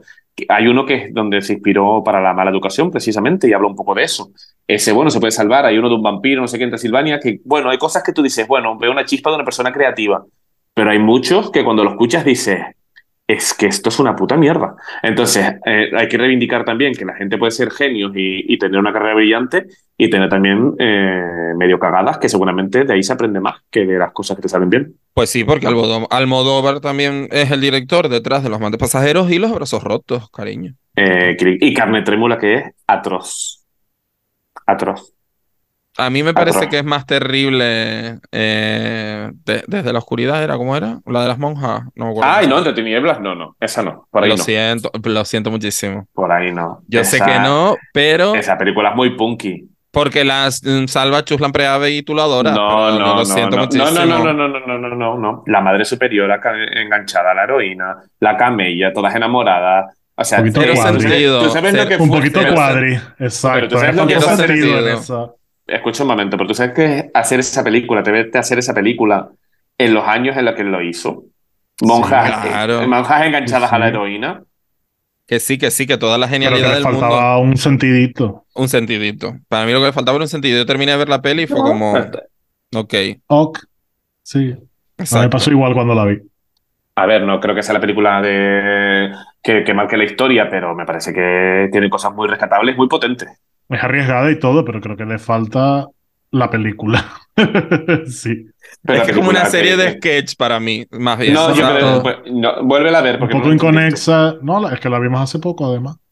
Como que inconexa, entra una tía que es una media desconocida, que ellas la, la agasajan como si fuera su huésped. Ellas que están metidas en esos cuatro muros, de repente esa mujer que es una cabaretera, eh, con ese traje rojo de lentejuelas que les genera a ellas un mundo, un anhelo de que me estoy perdiendo ahí fuera. Eh, le celebran, le hacen los mimos, eh, hay un rollo bollo entre las monjas, entre ellas por servirla. La madre superiora se enamora de ella en plan, eh, te voy a tratar como una reina. Hay un punto de lascivia ahí. Hay, eh, hay un punto realmente sórdido de cómo las monjas se, se les hace el chichi pesicola con esta extraña que vino allí, que les montó un cabaret en medio del, del convento. Bueno, amiga. A ti te Eh. gusta Entre Tinieblas y a mí me gusta Shakira, cada una con lo nuestro. Sí, sí. Y chimpum, no le voy a quitar mérito, eh, tu opinión es válida, pero que esa película en cuestión, quitando que la película te pueda gustar más o la puedas volver a ver, me parece que fue cuando la gente tenía cojones para hacer una película. sabes, me Sí, sí, sí, sí. Eso no hay quien se Sí, lo sí, quite. eso no Eso se lo no hay quien se lo quita. Te imagínate las no se lo críticas en los periódicos cuando él publicó esa película. Ya, tío. Lo que tuvo que que ser. La conferencia episcopal detrás del nota, ¿sabes? En plan, sí, sí. Ahí Y como por medio razón. del humor y la medio parodia que dices tú de los sketches, él metió el mundo bollo de las monjas, que es una cosa que poco se habla. Y como él habló un poco de las adicciones esas, del secretismo, de las apariencias. Mari Carrillo, que está excepcional en esa película, que es la vieja rica que les da dinero y de repente les quita la paga y ellas se ven como que no tienen a su mentora, por así decirlo. Y hay una frase que me encanta porque no la sé poner muy bien en pie. Seguramente alguien que se la sepa verdad y la esté gilipollas está diciendo, la está diciendo mal. Pero que hay un momento que Mari Carrillo le dice a la superiora, mira, mm, hasta ahora te daba esta, esta pensión, pero ahora te la tengo que quitar porque... eh, Ay, no, mira, ni la voy a decir, ni, ni la voy a decir, ya la buscaré, porque es que no me. Búsquenla, búsquenla Sí, sí, o ven la búsquenla. peli directamente. Sí. Dale, ya está. Cristian, tu siguiente, amiga. Yo voy a ir otra vez a volver al mundo estúpido. Pero hemos salido. Sí, la verdad es que no Ustedes salió que estaban mucho. ahí con Almodóvar. A mí Bueno, me gusta, pero no me Almodóvar flipa. tiene Bueno, la suya tiene su parte de machanga también, ¿eh? A mí me gusta, pero no me flipa, pero sí que me gusta y las disfruto las pelis. Eh, esta va a ser rápido porque creo que aquí soy el único que le gusta las pelis de terror. No, las disfruto, pero no me vuelven loca, como tú Almodóvar, básicamente. Eso. Bueno, a mí me gusta el terror en general, me lo meto todo, todas me gustan, sean buenas, sean malas, porque yo disfruto eh, de ese subidón de adrenalina, porque además me dan miedo, soy de los que me cago de miedo. Ya, yo también. Incluso Dani, todo el mundo es como, ¿pero por qué la ves si te da miedo? Digo, por eso, porque me sube un montón la adrenalina y cuando me baja me relaja y me quedo piano. Piana, me pasa igual, me pasa igual tal cual. Y hay una en concreto, y hace poco descubrí el porqué. Hay una en concreto que yo me siento en plan, tengo un día mal y hace muchísimo que no la veo y eso es bueno, porque cuando estoy, tengo un día malo la veo. Es la- el remake de Posesión Infernal de 2013 de Fede Álvarez. Que es un remake de una peli del Fantasía. 81. Mm. Que la peli del 81 la he visto, la gente lo flipa. Yo entiendo que es el- la nostalgia. Pero ¿De la qué? 2013 es mucho mejor. ¿Cómo? ¿Qué dijo ella? No sé, yo lo voy a hablar. Yo también. ¿A mí? pero bueno. ¿Preguntaste Sí. algo? No, que no te entendí el título de la película. Eh, Posesión infernal. Evil Dead. Sí, ah, vale. La del 81 es esta típica que después hay una saga que, Que es buenísima también. Que el tío se acaba poniendo una motosierra de brazo, no sé qué. Dejaría muchísimo. Me encanta Pero Ash. esta Me es encanta. puro gore. Pero puro gore a lo bestia. Además, la peli, me encanta el argumento, que eso sí se la cambiaron de la antigua, que es que quedan un montón de amigos y el hermano de una chica para que se desintoxique durante un fin de semana en una cabaña perdidos en el bosque. Sí. Y es como te tiran todas las drogas a un pozo. eh, y aquí no tienes acceso a nada porque no podemos irnos, porque estamos a kilómetros de cualquier sitio. Y de paso, como huelen mal, bajan al sótano, hay un montón de gatos muertos colgados del techo y se encuentran un libro, un libro cu- recubierto de piel. Ese libro de la extraña piel de Donacio. El Es esa peli. Ese es el libro de donación. Y como siempre hay un gilipollas que se, ocurre, que se le ocurre leerlo. Es como, no lo leas. Por cierto, el libro es el Necronomicon, tengo que decirlo porque me mata, Sí, claro. Eh, y nada, a la que está, a la que está en el periodo de dejar las drogas, la posee un demonio. Entonces, claro, todo el Sí, mundo se piensa que tiene el mono y lo que tiene es una posesión demoníaca. Es Y buenísimo. todo el mundo en plan de, no, no, esto es el mono, no te vamos a sacar de guía. Como, eh, yo no me drogo, pero llévame a otro sitio, sácame de esta cabaña. Y es muy gore, muy loca, eh, muy sangre, muy cortes, muy de todo. Y yo es que, claro, yo decía, yo no sé por qué me relaja a mí esta película. Y es que el otro día leí, o no sé por dónde lo vi, que ver algo tan chungo, eh, tan dramático, tan doloroso, tan gore y tal, desde el confort del asiento de tu casa, te hace decir, en plan, que bien estoy, que no estoy ahí, y es como un rollo que te Ya. relaja un montón, súper Ah. psicológico. Claro. Sí. Y por eso me relajan tanto esas pelis gore, de, mira qué mal lo están pasando, y qué bien estoy aquí con, con mi fanta naranja y las cotufas recién hechas, Total. y ellos sacándose los ojos. Yo les reivindico todas. Yo, todas las películas de, o sea, todas las de Evil, Sí, sí. Evil Dead, o sea, Y la todo, nueva, todo la que está en posesión- HBO, es buenísima. todas, todas, todas literalmente de la saga Posesión Pero Infernal. esta, en especial Desde la esta, del 81 hasta la de que hicieron el otro día, anteayer, eh, todas, todas son buenísimas y Bruce Campbell es guapísimo y ese hombre se morirá siendo guapísimo y le quiero mucho y le quiero comer el rabo y ya está. Es todo lo que voy a decir, totalmente. Estoy completamente de acuerdo contigo en todo, amiga. O sea, es un puto peliculón. Un Y puto peliculón y fin. Me acuerdo, fui a verla al cine y fue con mi ex y con mi madre, que era como, ah, vamos al cine, porque habían visto el tráiler, el que ponían en la tele, que era bastante suave, y les dije, súper gore, tal. Terminamos de verla, y ahí está la gran frase de mi madre salió, y yo salgo y le digo, ay, pues al final no era tan gore. Y me mira mi madre y dice, Cristian, literalmente llovió sangre, y es que llueve sangre en una de las Sí, partes, sí. que hay una tormenta de sangre, y era como, ¿te pareció que no era gore? yo salí encantadísimo. Es maravilla todo. Evil, de, o sea, eh, Posesión Infernal, Posesión Infernal 2, El Ejército de las Tinieblas, esta la nueva, Renacer, todas, todas. Eso sí, eh, no es para todo el mundo porque son fuertitas. Si no te gusta el gore, no la veas porque es gore muy explícito. Sí, pero a ver. A mí Se no me da susto. A, No- a no mí me encantan susto. los chingos de sangre y punto. Ya está. No da susto, pero meterte un cúter por el ojo y que te lo pongan en primer plano. Ya, bueno, ya ese ya lo hizo Buñuel. Exacto. Ah, Bueno, yo Dios, solo- qué horror. Una película que vi en mi casa, además cuando eso era como, estoy viendo como algo súper... Ahora está en todos lados, la de Hostel, que hay tres partes. La primera, Ay, Dios, qué mal yo rollo. estaba viendo, la paré y tuve que ir a tomarme un vasito de jugo. La primera vez que me dio un mareíto viendo una peli de gore. Qué Era horror. fuerte, ¿eh? Era fuerte. A mí era es que me suele dar risa, más que... me- Yo. A mí estas películas suele- me suele partir el culo. O sea, yo con Pero el la- exorcista ¿has visto y con ese me, me hace gracia. No, no lo he visto. Pero que cuando veo cosas así de sangre, de chingos, y de cortan la cabeza y la cabeza sale carre... Es que no me está- da miedo, sino que me, me descojono. La de Hostel es loquísima, es como en Europa Mm. del Este, país súper subdesarrollado, no sé qué. Un grupo de mochileros que va y hay un recinto donde gente muy rica paga por matar a gente como les dé la gana. Entonces Mm. hay como muchas habitaciones, es muy loco todo, hay muchas habitaciones y son gente muy rica y pagan según la nacionalidad. El más caro es el americano porque es el que odia toda Europa. O el francés, también podía... El más caro es el americano. Eh, y era muy yo ahí- la peli. La única peli que a mí me ha provocado pausarla dos veces y aguantarme así, no le voy a dar, no voy a decir el nombre porque qué necesidad de darle Ah, yo sé. publicidad a esa Hay un película, bichito. pero tú sabes, no, no hay un bichito, ¿Cuál es? pero tú sabes qué peli es, Ah, yo sé cuál la, hablamos fuerte, una vez, es tendrás que decirlo para que la gente sepa. No, no, no, no, no, la pero gente no necesita saber qué peli es. A ver, pero tampoco es una. Fue una peli que tuvo muchísima polémica, además en el Festival de, Cine de Terror de Sitges, incluso llegaron a llevar a denuncia al director. Eh, es una peli de muy mal gusto, es horrible y les recomiendo, repito, les recomiendo encarecidamente que no la vean porque no hay necesidad de hacerse eso, ya me lo hice yo, pero que ustedes no tengan que pasar por eso, que se llama A Serbian Film. Es una película muy horrible. Ah, no. Sin ton- Ni Yo no la he visto, pero es como sin ton ni son. Eh, Es no tiene imágenes la- chungas una detrás de otra. Exactamente, no tiene ningún tipo de sentido, no, no hay una trama que justifique nada, es todo gratuito y es todo el, el asco por el asco y, y es completamente horrorosa, pero vamos, para, para, eh, po- por, si, por si tienen alguna duda y quieren buscarla, o sea, para, para hacer que no la vean, les voy a decir que hay una violación de un bebé recién nacido, literalmente. Literalmente recién nacido Eh. de eh, está fuera de eh, el útero de la madre durante dos segundos y lo violan. O sea, Qué horror. Para que no la vean, ¿vale? O sea, no lo hagan porque ¿para qué? Yo fui de Josicuda, en plan, de, no tiene que ser tan terrible. Lo es.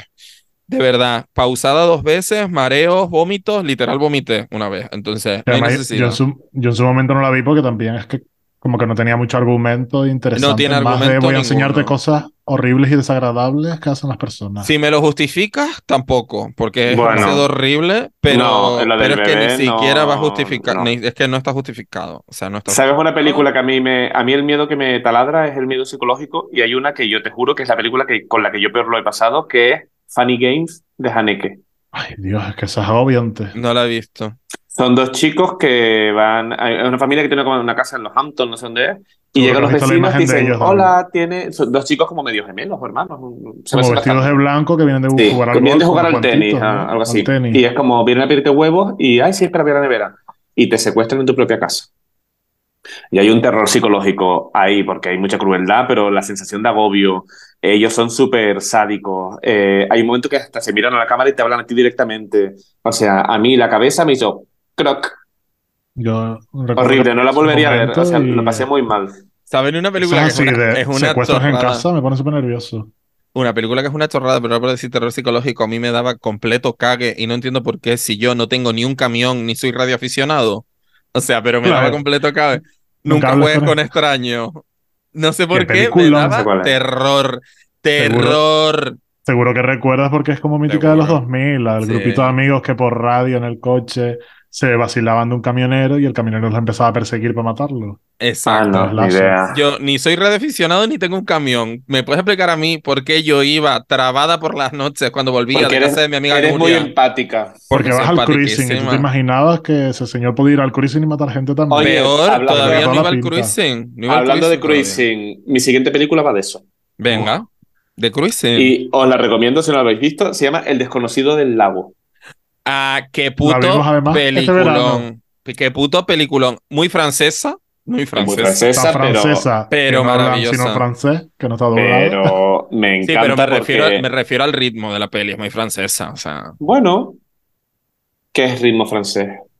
mucho silencio, Lento. mucho plano largo, mucho tal, mucho plano corto, detalle, Sí, tal. sea, pero bueno, Como muy en- francés. En todo. esta película que, que va de, de cruising, el cruising es muchas veces eso, también esperar a que llegue algo. Es, es como estar como Sí, el, el- total. el guepardo en la sabana. Pero bueno, me 100%. encanta esta porque, aparte que tiene uno de los carteles más bonitos de las Es películas que he visto yo, Sí. Me gusta porque es una historia de amor, pero también es de sexo, también es de amistad, también hay un asesinato, hay una sospecha. El hay asesinato testigo, siempre, claro. eh, hay unos agobios porque hay un momento de que están ellos dos. No, no quiero decir nada muy concreto por si alguien no lo ha visto, pero hay un momento que están ellos dos nadando que no sabes si va a ser el final porque uno se va a tal. Y me encantó la película porque aparte de que hay mucho folleteo, que son los que yo necesito tener una bien. película para ver una polla, pero cuando ves que integran el sexo de una manera tan natural y sin, sin tapar ni, ni nada, que se ven las pingas y las corridas, que eso es una cosa que generalmente en el caso de los hombres nunca se ve nada desnudo, o sea, me parece que la película por ese lado también pues me parece que, que rompe un poco. Hombre, Me gustó también mucho la historia siempre de, de esa rutina veraniega, de ir a ese lago en, ahí en Francia con esa agua turquesa, ese señor viejo que va ahí a sentarse, que solo quiere hablar, que está como que se hace amigo del protagonista. Entonces me parece que hay como varios, varias conexiones, también un poco esa tendencia a enamorarte del, del siniestro, el malo, el que sabes que tiene un lado que no conoces, ese, hay, hay mucha gente que se siente atraída, que lo hablamos también en la maldad, atraída por esa gente que sabes que nunca vas a controlar del todo y que sabes que tiene algo raro y, y Sí. Me parece que la historia está muy bien, si es verdad que lo que tú dices, hay, hay momentos que a lo mejor tú dices, eh, dale un poco para adelante. A mí no me pasó, pero sí que puedo entender esa, esa sensación, pero a mí ya simplemente un plano oscuro con esos grillos de fondo, con ese lago, esos coches aparcados, es que visualmente me parece tan Hemos- bonita, la historia me parece como... Hemos estado ahí. Ah, ¿has Sí. estado ahí? No, Ah, en ese bueno. lago no, pero. Ah, vale, yo pensé que habías ido como fui a Francia y pasé por el lago de la película. No, no, no. Pero sí he estado en el coche por fuera esperando y los grillos. Sí, pues- Claro. claro. Pues me gusta mucho esa película y la vi hace relativamente poco, creo que la vi, eh, no sé, este año. Y, y me gustaba, pues, me gustaba decirla porque me, me gustó mucho. Está muy guay. A raíz de, a raíz de esa peli, voy a decir otra que me la recomendó Cristian, precisamente. Bien de pene. Bien de pene, bien de Todo pollas, bien pene. de todo pene. Porque, y ade- además, eh, tienen en común eso de que hablamos, ¿no? Del ritmo pesado, pero que además está hecho como adrede, ¿no? De ese rollo de, de la turra veraniega, de que, Es que esto o te sea, mete en la película. aunque, aunque lo estés viendo tú en octubre, sientes el calor y estás sudando como una perra, ¿no? Es una película que no va de nada. Vale, Fátima Plata. Sí, Fátima. Vete, vete, Fátima Plata. que es una peli que, eh, como decimos eso, tiene como ese... Es que Cristóbal se fue a mear y ha puesto en un folio. Me parece gracioso ahora que no está a contarlo, Cristian. Ha puesto en un folio. Cuando Voy a mear. Cuando lo escuches a mear. Voy- ha puesto en un folio. Voy a mear, ¿no? Y lo ha escrito ahí con un rotring rojo. Y nosotros por eso le hemos dicho, vale, Fátima Plata. Y Un corriendo. besito. viendo el estudio de, de, de Cristóbal. Total, que está haciendo como... Esa de ahí detrás es Carol G, porque no tiene el pelo pintado, pero puede ser Carol G de repente. O Rafael Acarrá, tal vez. Belén Esteban. A mí me parece. Esteban. ¿Sabes quién se parece? Macoque, tal vez. A ¿no? mí se me parece de repente a, a la que era la chunga de Betty la Fea. La rubia, la peliteñida. Ah, puede ser ¿Se también. parece? Sí, un poco sí, un poco sí. Mm. Nos Hay encanta. Hay Bueno, una ya- espalda. Sí. Ya lo sabremos, lo sabremos en breve en el, en el Instagram de Cristóbal. Arroba Cristóbal Tavares, que ese es como el de artista de verdad, y luego está Trópico Tavares, que es el personal. Lo pueden seguir a las dos. Correcto. Eh, te hemos esperado todo este tiempo, Cristóbal Tavares, Ay. Rellenando. rellenando. Que sí, Porque es que además no te puedes perder esta película, tienes que verla. Totalmente. Mira, detrás de Era el ti, momento para hablar de musicales, también te lo digo. Que No. no supieron aprovechar el momento.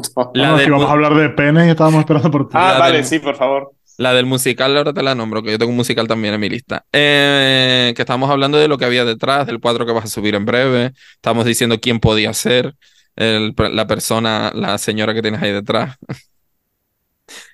No, nena, al otro el lado. cuadro, el cuadro. En el cuadro tiene, eh, tiene, estás Una pintando algo en un cuadro. lienzo. Estamos diciendo gente que podía ser. Muchacha Qué detrás. rubia. Ah, bueno, bueno, si te digo, te partes el culo, espérate. Ve, ay, va a ver, nos, nos lo va a decir, Mari. Es Carol G, dime que es Carol G. Shakira, ¿quién es? Es el cuadro para mi amigo José, que fue su cumpleaños, que va a hacer el cumpleaños otra vez y no, y no, se, lo, no se lo he dado. Y es el meme de Buenos días, soy Macoque. ¡Era ¡Llama Coque! Es Macoque. Macoque! Dije que era Macoque, Mari. Es Macoque y aquí va lo de. BDSM. Buenos días, soy Macoque. Buenos días, soy Macoque. Me encanta. Claro que sí. Sí. Ay, pues qué para mi amigo José, el hombre escalera en Instagram, por si lo quieren buscar. Qué Sevillano muy, maravilla. muy guay.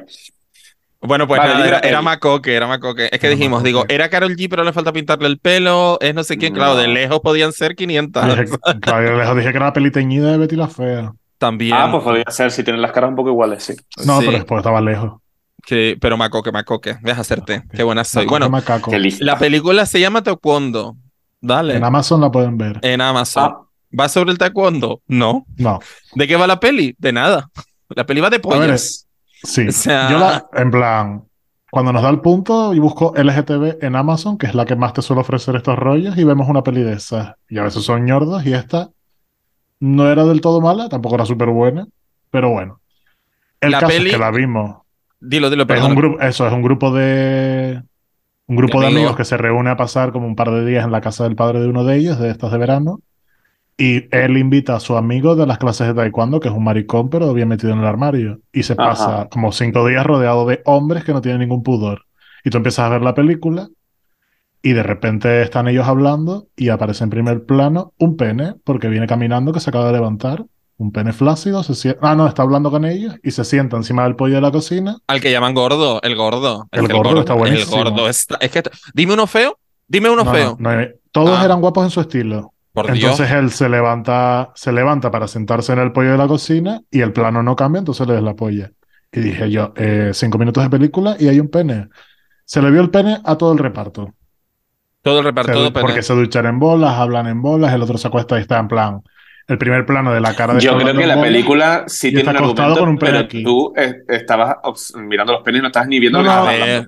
El argumento es que, bueno, es que no sé si es spoiler. No, no, pues, no, no, es spoiler. El argumento es lo que les pasa a ellos en las vacaciones. Vale, Claro. vale. Ya está. Está guay de ver si eres un Vale. maricón y has pasado por eso, porque todos hemos pasado por eso en algún momento. de que además Es no que sabes. la lectura de Christian, que es la que a mí me llamó la atención, porque me lo dijo antes de haberla visto, y cuando la vi dije, es que tienes toda la razón. La película está rodada Claro, desde la visión del protagonista. Es decir, si tú eres un maricón con todo y llegas a una casa de unos heteros desinhibidos, vas a mirar todo el rato donde está mirando la cámara, pero todo el rato. O sea, vas a mirar la cuca de este, la cuca del otro, la cuca del... O sea, todo el rato porque se te van los ojos. Yo te digo una cosa, si eres una persona efervescente sexualmente como yo, te vas a pegar la mitad de la película con una erección. Porque No. hashtag pasó. No o sí, sea, y además La Son mitad de la película yo estaba empitonada perdida. son distintos y todos son guapos. Todos, Todos son todos guapos en su estilo. El de más guapo es el gordo. Hombre, sin duda. Sí, pero a mí, guapísimo. pero a mí el del, a mí el rubito del pelito así como medio larguito se me tenía la vida quitada, te lo digo. Además había uno que es como el último que se le veía al pene, que es como el que estábamos esperando por ver. sí, Yo cuando ay, salió le dije a Dani, por fin, el que me faltaba volverle el pene. Es que todo bien en la peli y, y- y eso, es una peli, bueno, es argentina, por cierto, o sea que eso le da un Ah. plus, para mí le da un plus, porque claro, eh, las expresiones y los rollos me me de la risa. Y eh, encima, eh, eso, tiene ese ritmo de peli de verano lenta, eh, eh, pegajosa, ¿sabes? Es La como muy sensación bueno. agosto 40 grados, nada más empezar a verla. Totalmente. Y es En el apartamento del sur con tus amigos. Total. Pero además que no conoces a todos, sino a uno. Es como muy, está muy guay la peli. se puede Está genial, está Es genial. Me la lenta, apunto. Es, lenta y tranquilita. En Amazon está. Exacto. Pero se puede ver. Esa no era una recomendación, eso fue que esta, eh, Cristóbal habló de Los Desconocidos del Lago, entonces a raíz de eso hablamos de esta, pero esta es recomendación. Mi recomendación es otro musical, lo voy a decir ya por volver un poco al mundo de la fantasía. ¿Cuál será? Probablemente uno de los musicales, más, ¿cuál será? Dice. Probablemente, bueno, tengo dos musicales, igual te estás confundiendo. Yo sé el que más. Eh, es que no sé cuál es el que más realmente, porque de este, de este es el más antiguo, o sea que igual por eso no lo ubicas. Eh, uno de los más denostados y es Mulan Rouge. Todo el mundo habla de Mulan el pues, mundo- sí, pues esa sí me gusta. Mira, ¿ves? Ala, muy bien. La sí Cristóbal gusta. gustándole un musical. Sabes que soy un mal maricón porque es la típica que, Que todo no el mundo has ha visto. visto. Y yo no, porque es como la típica de que Te va a encantar. en su momento no la vi y nunca la he llegado, nunca he dicho. "Voy a Y no verla". está en ninguna plataforma, ¿eh? No está en los sitios. No, ¿Está en no Disney está. Plus? No, creo que no. Disney Plus no lo he mirado, pero no, no, es, no fácil verla. Vamos Creo a buscar está en Just. Watch. Voy a buscar en Just Watch. Bueno, vete hablando Eh, y yo te miro.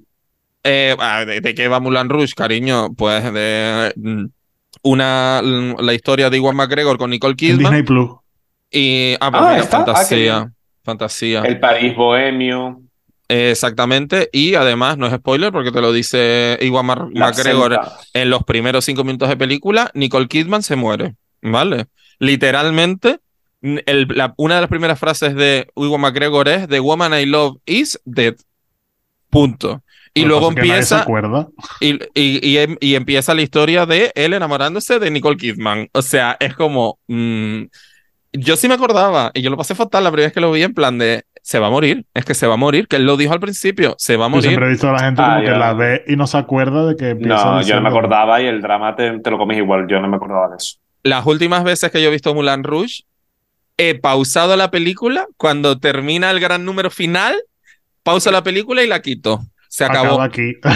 No, ya, fueron felices todos. Tu Fin. Tita- Titanic la paras cuando follan en el coche, ¿no? Dentro Hombre, del coche del barco. te Aquí se acaba. O menos, ya está. Se casaron. Subieron las letras, para adelante. Ah, Yo ya pillé la esencia, eh, ya está. Ya está, total. A ver, es un clásico.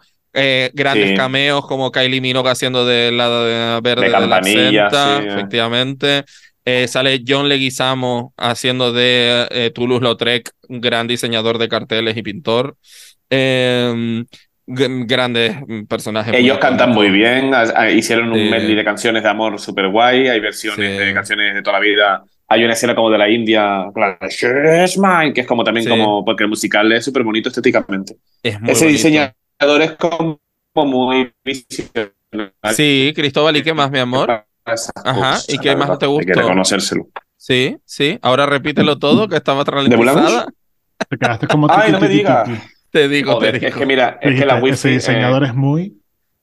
que es muy visionario para su concepción de la música, las versiones, la estética, como el, ese Moulin Rouge, que pues, solía ser una cosa llena de chinches y casposa, lo llevó como a un, a un lugar que realmente deseas estar allí, eh, como Satín es una estrella del viejo Hollywood cuando realmente era una puta allí eh, que tenía tuberculosis, entonces me parece que está muy bien, me gusta mucho.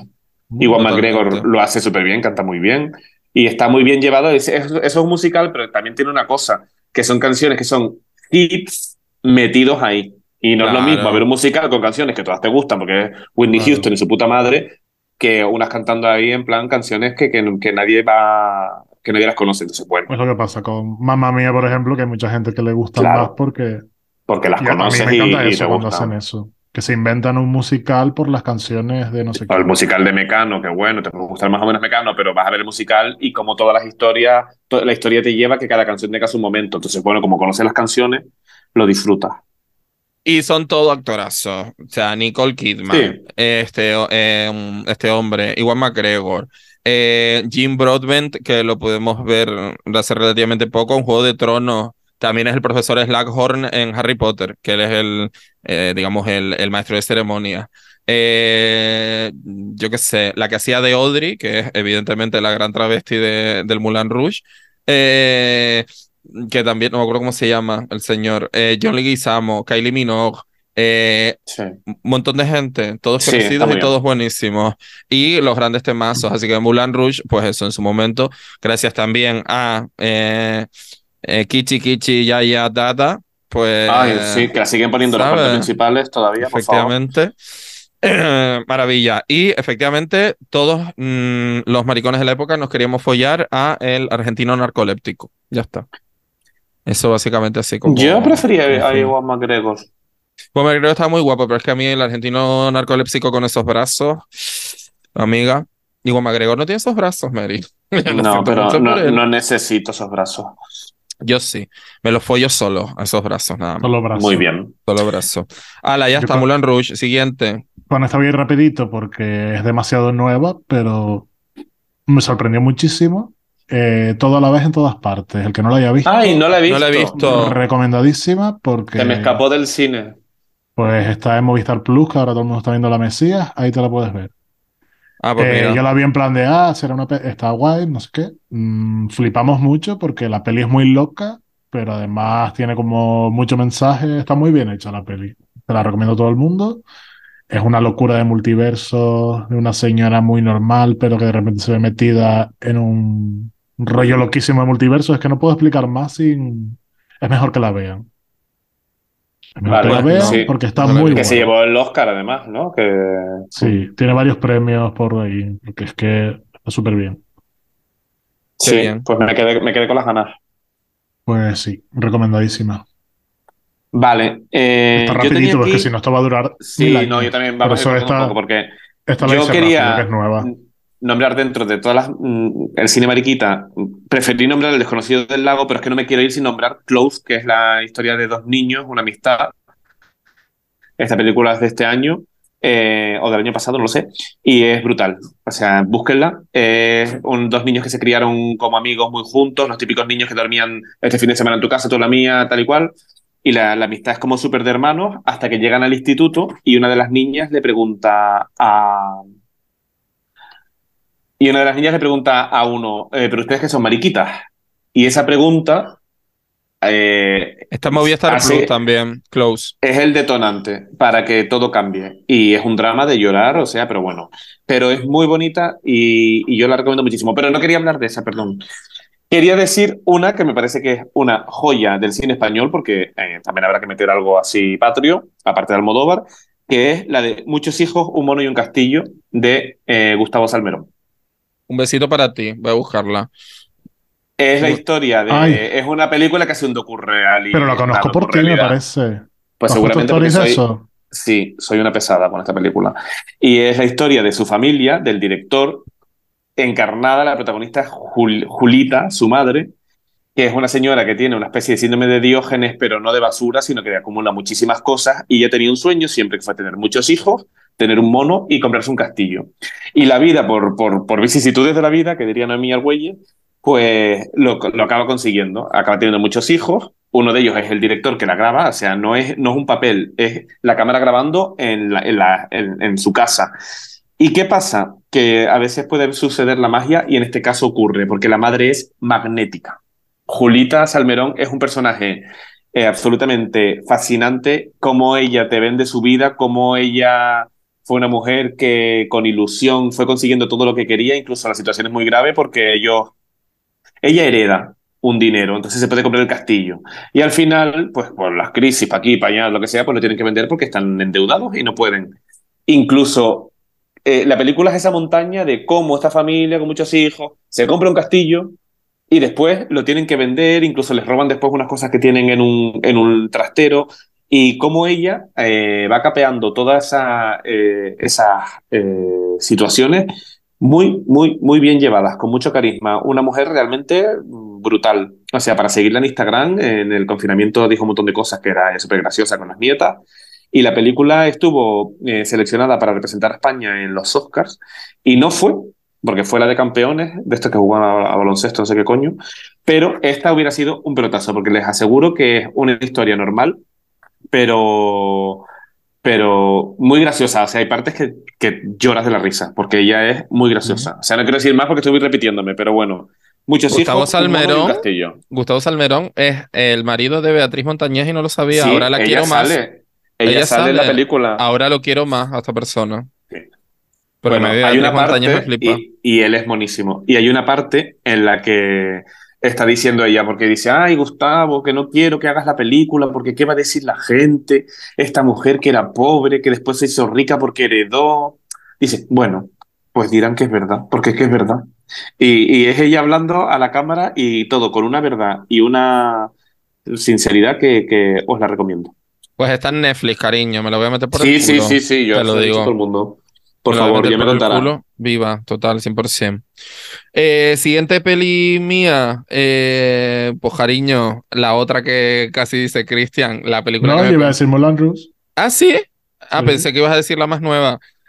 Yo era feliz, yo no sabía nada de esta película. Un día salí del trabajo y me fui al cine, eh, que había una sesión a las 4 de la tarde. Y me fui sola. Llegué al cine porque además, oye, que en los Oscars la ponían por las nubes, no sé qué, no sé cuánto y tal y cual. Y salí del cine llorando como una perra y me quería quedar a vivir dentro de esta película para siempre. Soy una ñoña, pero creo que representa todo lo que es el arte para mí y la búsqueda de los sueños y, al- y los sueños se rompen y no pasa nada y nunca llegas, pero es tan bonito construirlo que es La La Land, amiga. Y a mí me dio el gran pelotazo con La La Land. Y mira, Cristian ha arrugado el morro. Lo sé, amiga, lo sé. No es tan buena. Yo sé que no es tan buena. Yo sé que no es tan buena. Pero quizás era el día y el momento adecuado para yo No, no. poder ver esa película. Yo creo que si voy a verla cuando salió no pasa nada, pero creo que me la pusieron tan arriba cuando la vi. Claro. No es para tanto. Eh, nos Claro. pasó a mí lo mismo un poco también. Exacto. Que la gente entró como salí del cine bailando y cantando y soñando que todo era posible. Es como No. Para nada, todo lo contrario. O sea, yo salí del cine diciendo Claro, es que qué maravilla y, Y qué, qué drama. real. Y qué real todo. Pero, Mari, y no pasa nada. Pero es que no pasa nada. Sí. Y no Que pasa real nada. la que- gente bailando en, en- en una cola de la autopista. Ya, es que no, ¿sabes? No, para mí el mensaje Oye, aprende. Eh, para el siguiente atasco ya sabes lo que tienes que hacer. totalmente. Hoy hubiese bailado un montón. Me encantaría que salieras en plan de pa pa para Ay. para para pa pa y la, La gente a los TF5 lados mirando y la gente de, ¿qué bailando. haces? Hoy se iban enseñando los cortes de manga unos a otros, ¿cómo para salir yo a bailar? Imagínate. Ah. que no, ese no.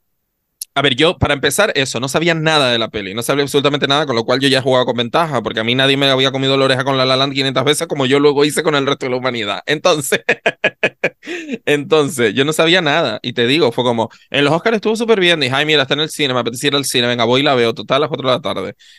Y, y entré y estábamos solo en el cine, yo y una clase de instituto, por cierto, que se portaron increíble, porque yo pensé que me iban a darle la película, pero no, se portaron súper bien. Y, eh, y yo no la entendí así para nada. Yo no la entendí como una peli de fantasía. Yo la entendí como todo lo contrario. Es una peli de búsqueda de oportunidades, donde muchas veces esa oportunidad no llega para algunos y para otros sí. Para el personaje de, de esta mujer, de Emma Stone, Stone.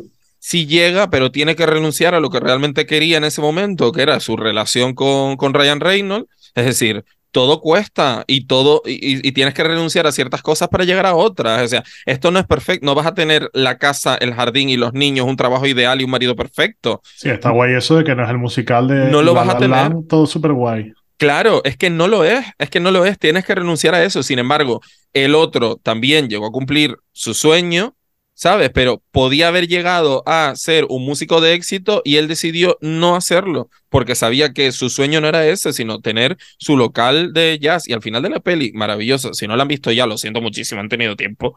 Y al final de la peli, cuando realmente se encuentran ellos dos, cuando ella es la gran artista de éxito, eh, o sea, la gran actriz de éxito, y él sigue siendo eh, un tirado, pero que tiene su bar de jazz humildito y tal, es maravilloso, porque al final los dos han cumplido su sueño, pero no de la manera que ellos hubieran querido que, es, porque es que, repito, no puedes llegar a todo, tienes que dejar algo atrás.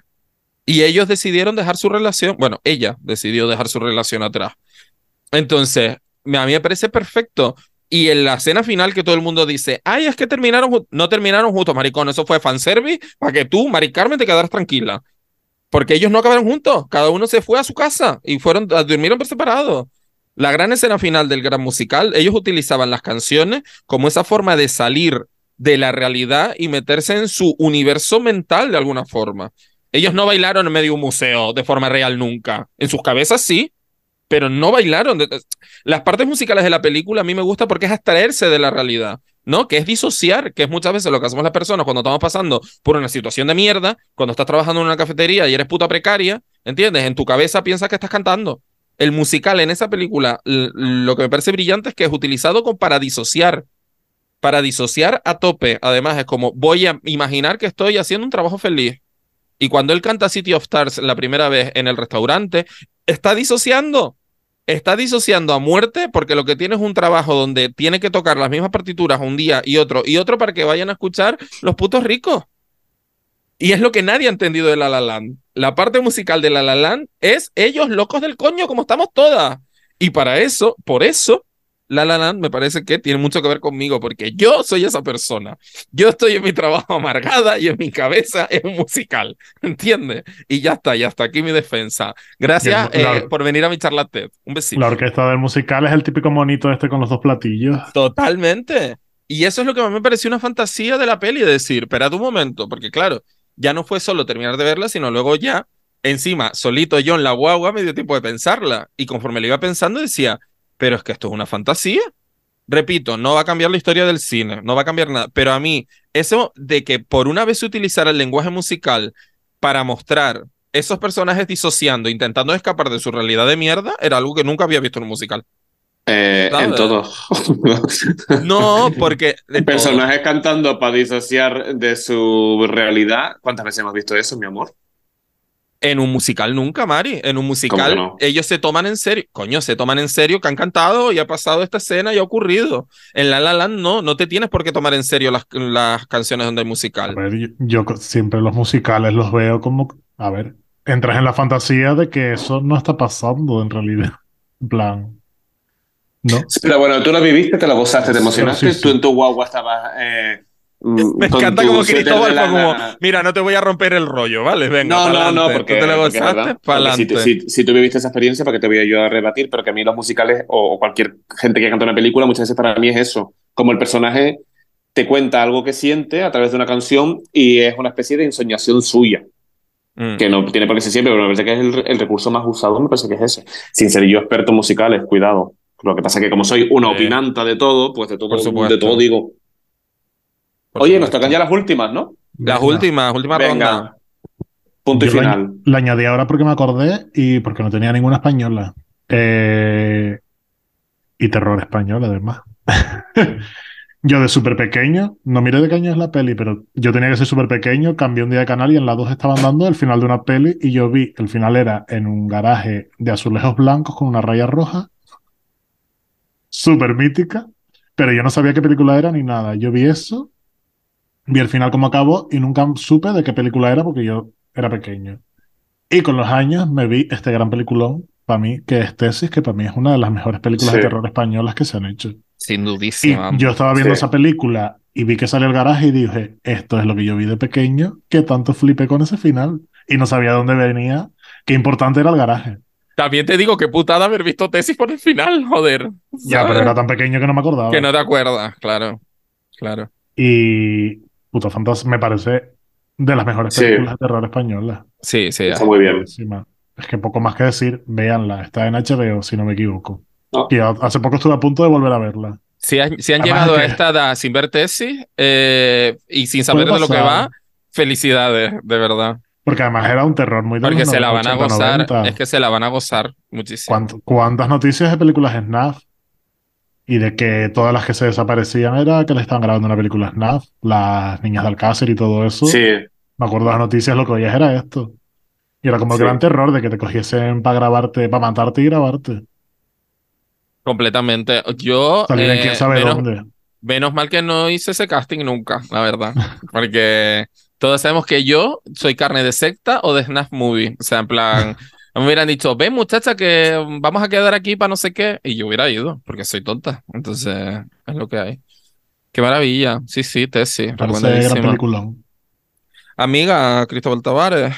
Eh, venga, eh, me da pena porque me dejo muchas películas que me gustan, como El secreto de Sí. sus ojos, una argentina, Eva el desnudo, que me encanta, Hilda, pero he decidido que la última va a ser Mantícora, de Carlos Bermúdez. Uy, la tengo pendiente. No la he visto. Eh, no voy a hacer spoiler porque creo que la gente tiene que vivir la experiencia como la viví yo, eh, que Y fue ver una Movistar también, película... por cierto. Eh, Justo la estaba buscando. y sé La que tengo en en lista, tengo en lista. estuvo también. No sé si ya está. se le Yo la tengo en lista en Movistar porque en film Aparte de que tiene el cartel más bonito de la historia del cine español, que es un fondo azul con un monstruo negro eh, que yo lo quiero colgar en el salón de mi casa. De hecho, me acabo de acordar que lo quiero. Por si los Reyes Magos escuchan este podcast, no lo sé. Y eh, está muy bien porque la historia toca un tema que es absolutamente siniestro y del que no se habla. Eh, hay unos giros en la película que te caes de culo. Y yo hacía tan mucho tiempo que mm, no estaba en el cine, se acababa una película y la gente se quedaba en la butaca sin moverse eh, dos minutos como intentando asimilar todo lo que había pasado. No, sin entrar en spoiler, el protagonista es un tío que hace como diseña videojuegos 3D y es como un ilustrador así en 3D. Y, y bueno, su vida es un poco, pues eso, dibujar, estar ahí, un chico Que como es más fea, tímido. Es fea, pues. Es guapo, chico. no, no, cuando lo ves Sí. eh, y, actúa, que bueno, se llevó el premio Feroz, creo. Y, y bueno, pasan cosas, véanla. Y, y te digo, pero es una película de, de dejarte mal cuerpo, no es una película para tú verla con tu madre un domingo, no. De hecho, eh, el tema es un tema fuerte. Y cuando, claro, porque la película, durante, imagínate que dura una, una hora y media, es toda bastante lineal. Tú de momento estás viendo una historia que dices, bueno, y al final, casi en los últimos 10 minutos, hay un clic que hace que todo sea como, uff, Uh, eso me encanta. uff, y, te da eh, el típico calambre que te da en el culo cuando te da vértigo, como, ay Dios, porque la película eh, explota. Y hasta ahí puedo leer, verla ya. Sí, sí, eh, ve- la tienes que ver y después me lo tienes que contar. Pregunta para poder- a ver si la puedo ver con Dani. ¿Es de miedo? No, Vale, la veo ahora. no. La veo ahora en cuanto colgamos. termine.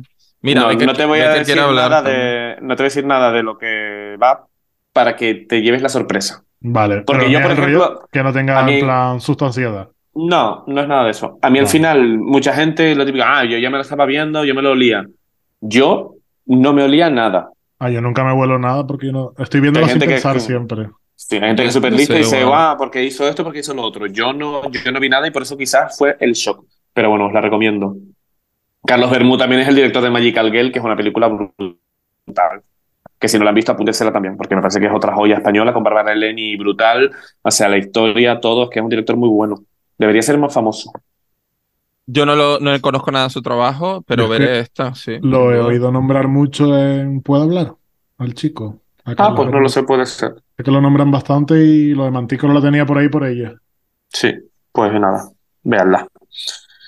Yo estoy intentando sacar a mi gato para que me deje grabar, ¿vale? En lo que él saca el gato, otra recomendación rápida de bonus track, la de Te estoy llamando locamente, que también está en Ah, sí, Plus. Preciosa. Totalmente. Lloré. Pasó lo del cine, que nos quedamos todos, toda la sala del cine al campo y llorando y las letras pasando. Y aplaudiendo. No puedo escuchar esa- la canción sin Ya. llorar. Yo escucho la canción y lloro. Te voy a decir una cosa, cuando yo salí del cine, eh, bueno, que la gente nos quedamos aplaudiendo cuando salen las imágenes reales, porque yo, por ejemplo, lo, lo de la Giralda, yo pensé que eso era una licencia de la película, y cuando vi que lo hicieron y todo, me, me emocioné. Y cuando salimos Héctor y yo del cine, pusimos eh, la canción de Rigoberta. Y yo eh, casi se me caen los ojos porque ella decía, hubieron. Que dice, na, na, ni, na, ne, hubieron. Y dice, eso no existe, se dice, hubo. Claro. Entonces digo yo, "Che, pero nadie se dio cuenta que esta tía está diciendo hubieron. Y nada, la escuchamos ahí nos quedamos nosotros como de, eh, qué mal, será que en catalán se dice así, yo qué sé. Y eh, hace poco la volví a escuchar y lo cambiaron. Ah, sí. Sí, Qué fuerte. corre- lo corrigió, pero es que, a ver, eh, no sé si era Sony o qué coño, como vas a decir hubieron en una canción. Hubieron. Porque es una, es una cosa que en Canarias lo decimos mucho, pero es que yo tenía una profesora en el instituto que, que me- nos lo marcó. El verbo haber nunca va en plural, no se dice habían ni hubieron, se dice hubo, hubo un montón de peleas el otro día en la fiesta, o eh, había un montón de comida, eh, había, había un montón de niños jugando, no se dice habían ni hubieron. Y nosotros, como yo, una pastorcilla yo de Arafo, yo con los hubieron por ahí para abajo, y la profesora del instituto nos dijo como, pues, mm, No bueno, si, quieres decirlo, dilo, pero No, no, está bien dicho. Quiero El decir verbo pero que haber, no era consciente. Yo sí, como buena chica de letras. Claro. Si me sale algún hubieron, es porque me sale en plan por, por, por, mm, contaminación Claro. de mi No, entorno. porque pero yo es solo- la evolución natural. Si Suel- hubo, suelo en intentar plural decir hubo, suele ser sí. hubieron, pero como el Exacto. verbo haber es así de puñetero. Sí, sí. Pero sí, su- yo suelo ser bastante tal. Eh, con mi última película, hay, como dices tú, hay muchas que se quedan en, en el tintero, como por ejemplo Toy Story, que les pareció una tontería, pero para mí es- no habíamos hablado de Disney, creo, hasta ahora. Ah, no, La Sirenita, perdona, sí, pero eso es. Pixar, ¿no? Esto es Pixar, sí, que para mí es... Igual un día hay que hacer las seis películas de Disney. Ah, bueno, Sí. total, total. Que sí, que esto es Pixar, pero vamos, mm, que es como película mítica de mi infancia, me sabía los diálogos literal y esta fue la cinta que yo rayé. O sea, la que yo rayé fue esta, fue Toy Story. Mi hermano decía, vamos a ver Estoy Story. Estoy Story. Estoy Story, me encanta. Pero- gracia. Pero voy a tener que elegir eh, una película que resuena mucho más con nosotras, porque ahí, gracias a esta película, pero eso me la estaba guardando para el final, descubrí yo la diversidad sexual, la diversidad de género, descubrí a los travestis, descubrí el cabaret, lo descubrí todo ¿De en la vida, en mi adolescencia, imagínate. No, en mi adolescencia que se llama Short Bus. Es una peli Ah, sí. muy desconocida, menos a Cristóbal Tavares, que es igual de gafapasta que yo. Es una Sí. peli muy desconocida. Mucho Pero- pene también. Mucho pene, eh, mucha Ese club de. Nueva York que ganas de meterte en esa Exacto. casa y fluir. Es que es eso, el, Maravilloso. el- el club, el, Sí. el club se llama Short Bus, que da nombre a la película. Y básicamente, bueno, pues hay muchos personajes que están viviendo su vida. Eh, una pareja de maricas que quieren abrir una, su relación para meter a un tercero. Una, Sí. mm, una terapeuta matrimonial eh, que está China. insatisfecha con su marido, efectivamente. Eh, una travesti monísima que es quien, quien es el, ¿cómo se llama esto? La que tiene el, el cabaret, que por cierto es el propio John Sí. Cameron Mitchell. Eh, ah, sí, es de John Cameron Mitchell, ¿vale? Es la misma de, ah, de Hedwig and the Angry Inch, etcétera. Vamos, un maricón muy, muy maricón y un bien maricón. Eh, y yo que sé, que hay que verla, que es un peliculón. Y yo, Sí, está muy bien. ese David de 16 años que vio esta peli por primera vez, entendió que pertenecía ahí. Yo entendí que esa era mi vida. O sea, yo entendí que todo lo que le estaba pasando a esa gente era el universo en el que yo me movía, ¿sabes? Yo entendí que, eh, pues que era maricón, que existían la gente con peluca, que había gente bisexual, que había gente que no sabía qué quería en la vida, que había niños grandes, que había, o sea, yo todo ese universo yo entendí que era el mío y lo entendí, pues eso, con 15, 16, 17 años cuando vi la peli. Y, y ahí me planteé, amiga, yo vivo en Shortbus, en realidad, en, la cabe en mi cabeza yo vivo ahí, yo vivo en ese club de Nueva York ya la, la, tienen que ver si no la han visto y si la han visto sabrán de lo que hablo. Pero ese es mi universo. ¿Están filming? Vale, pues para adelante con la vida. Eh, ahí vivo yo. Así que por eso quería dejarla para el final y nombrarla porque me parece que, que es un que eh, vivir en Shortbus en ese club es lo que deberíamos hacer todas un poco en la vida. Yo espero no vivir en tesis, que fue la que dejé yo por el final. No, no, no, no. Eh, Tú tienes que vivir en Mantícora, yo tampoco quiero, quiero vivir en Mantícora. No, no, no. Todas nosotras tenemos que vivir en, en, en Shortbus, amiga. Es así. Sí. Pues eso, y ya está. Bueno. bueno. no, era más grande cuando la vi, porque ahora que me estoy fijando, el estreno en España fue en 2007, o sea que yo era más gallota, nena. 19 añitos. 19 ¿no? añitos, ya yo era más gallota. Tú ya te habías bueno. comido tus buenos rabos. Perdí la virginidad con 17 y realmente mi despertar sexual del todo fue con 20. O sea que, más o menos. Estabas mi ahí. Estaba ahí, estaba ahí. Sí. Pues eso. Eh... Chirrin, ya está, amigas. Chirrin, chirran. Queda ya. pendiente, se quedan muchas en el tintero, pero podríamos hacer uno de películas malas o que odiemos. Ay, esa me encantaría. Películas de serie B, adoro porque es como la otra gran parte que nos gusta a Cristina y a mí, la Sí. verdad. En plan, los Eh, Guilty Pleasure. Los Guilty Sí. Pleasure que me encanta. Yo ya saben, se los dije esta mañana, mi top 1. No lo voy a decir, me la guardo. Lo Porque. haremos dentro de un par de, de episodios para dejar descansar. Sí. Así que Bueno, pues Lo nada, repetir.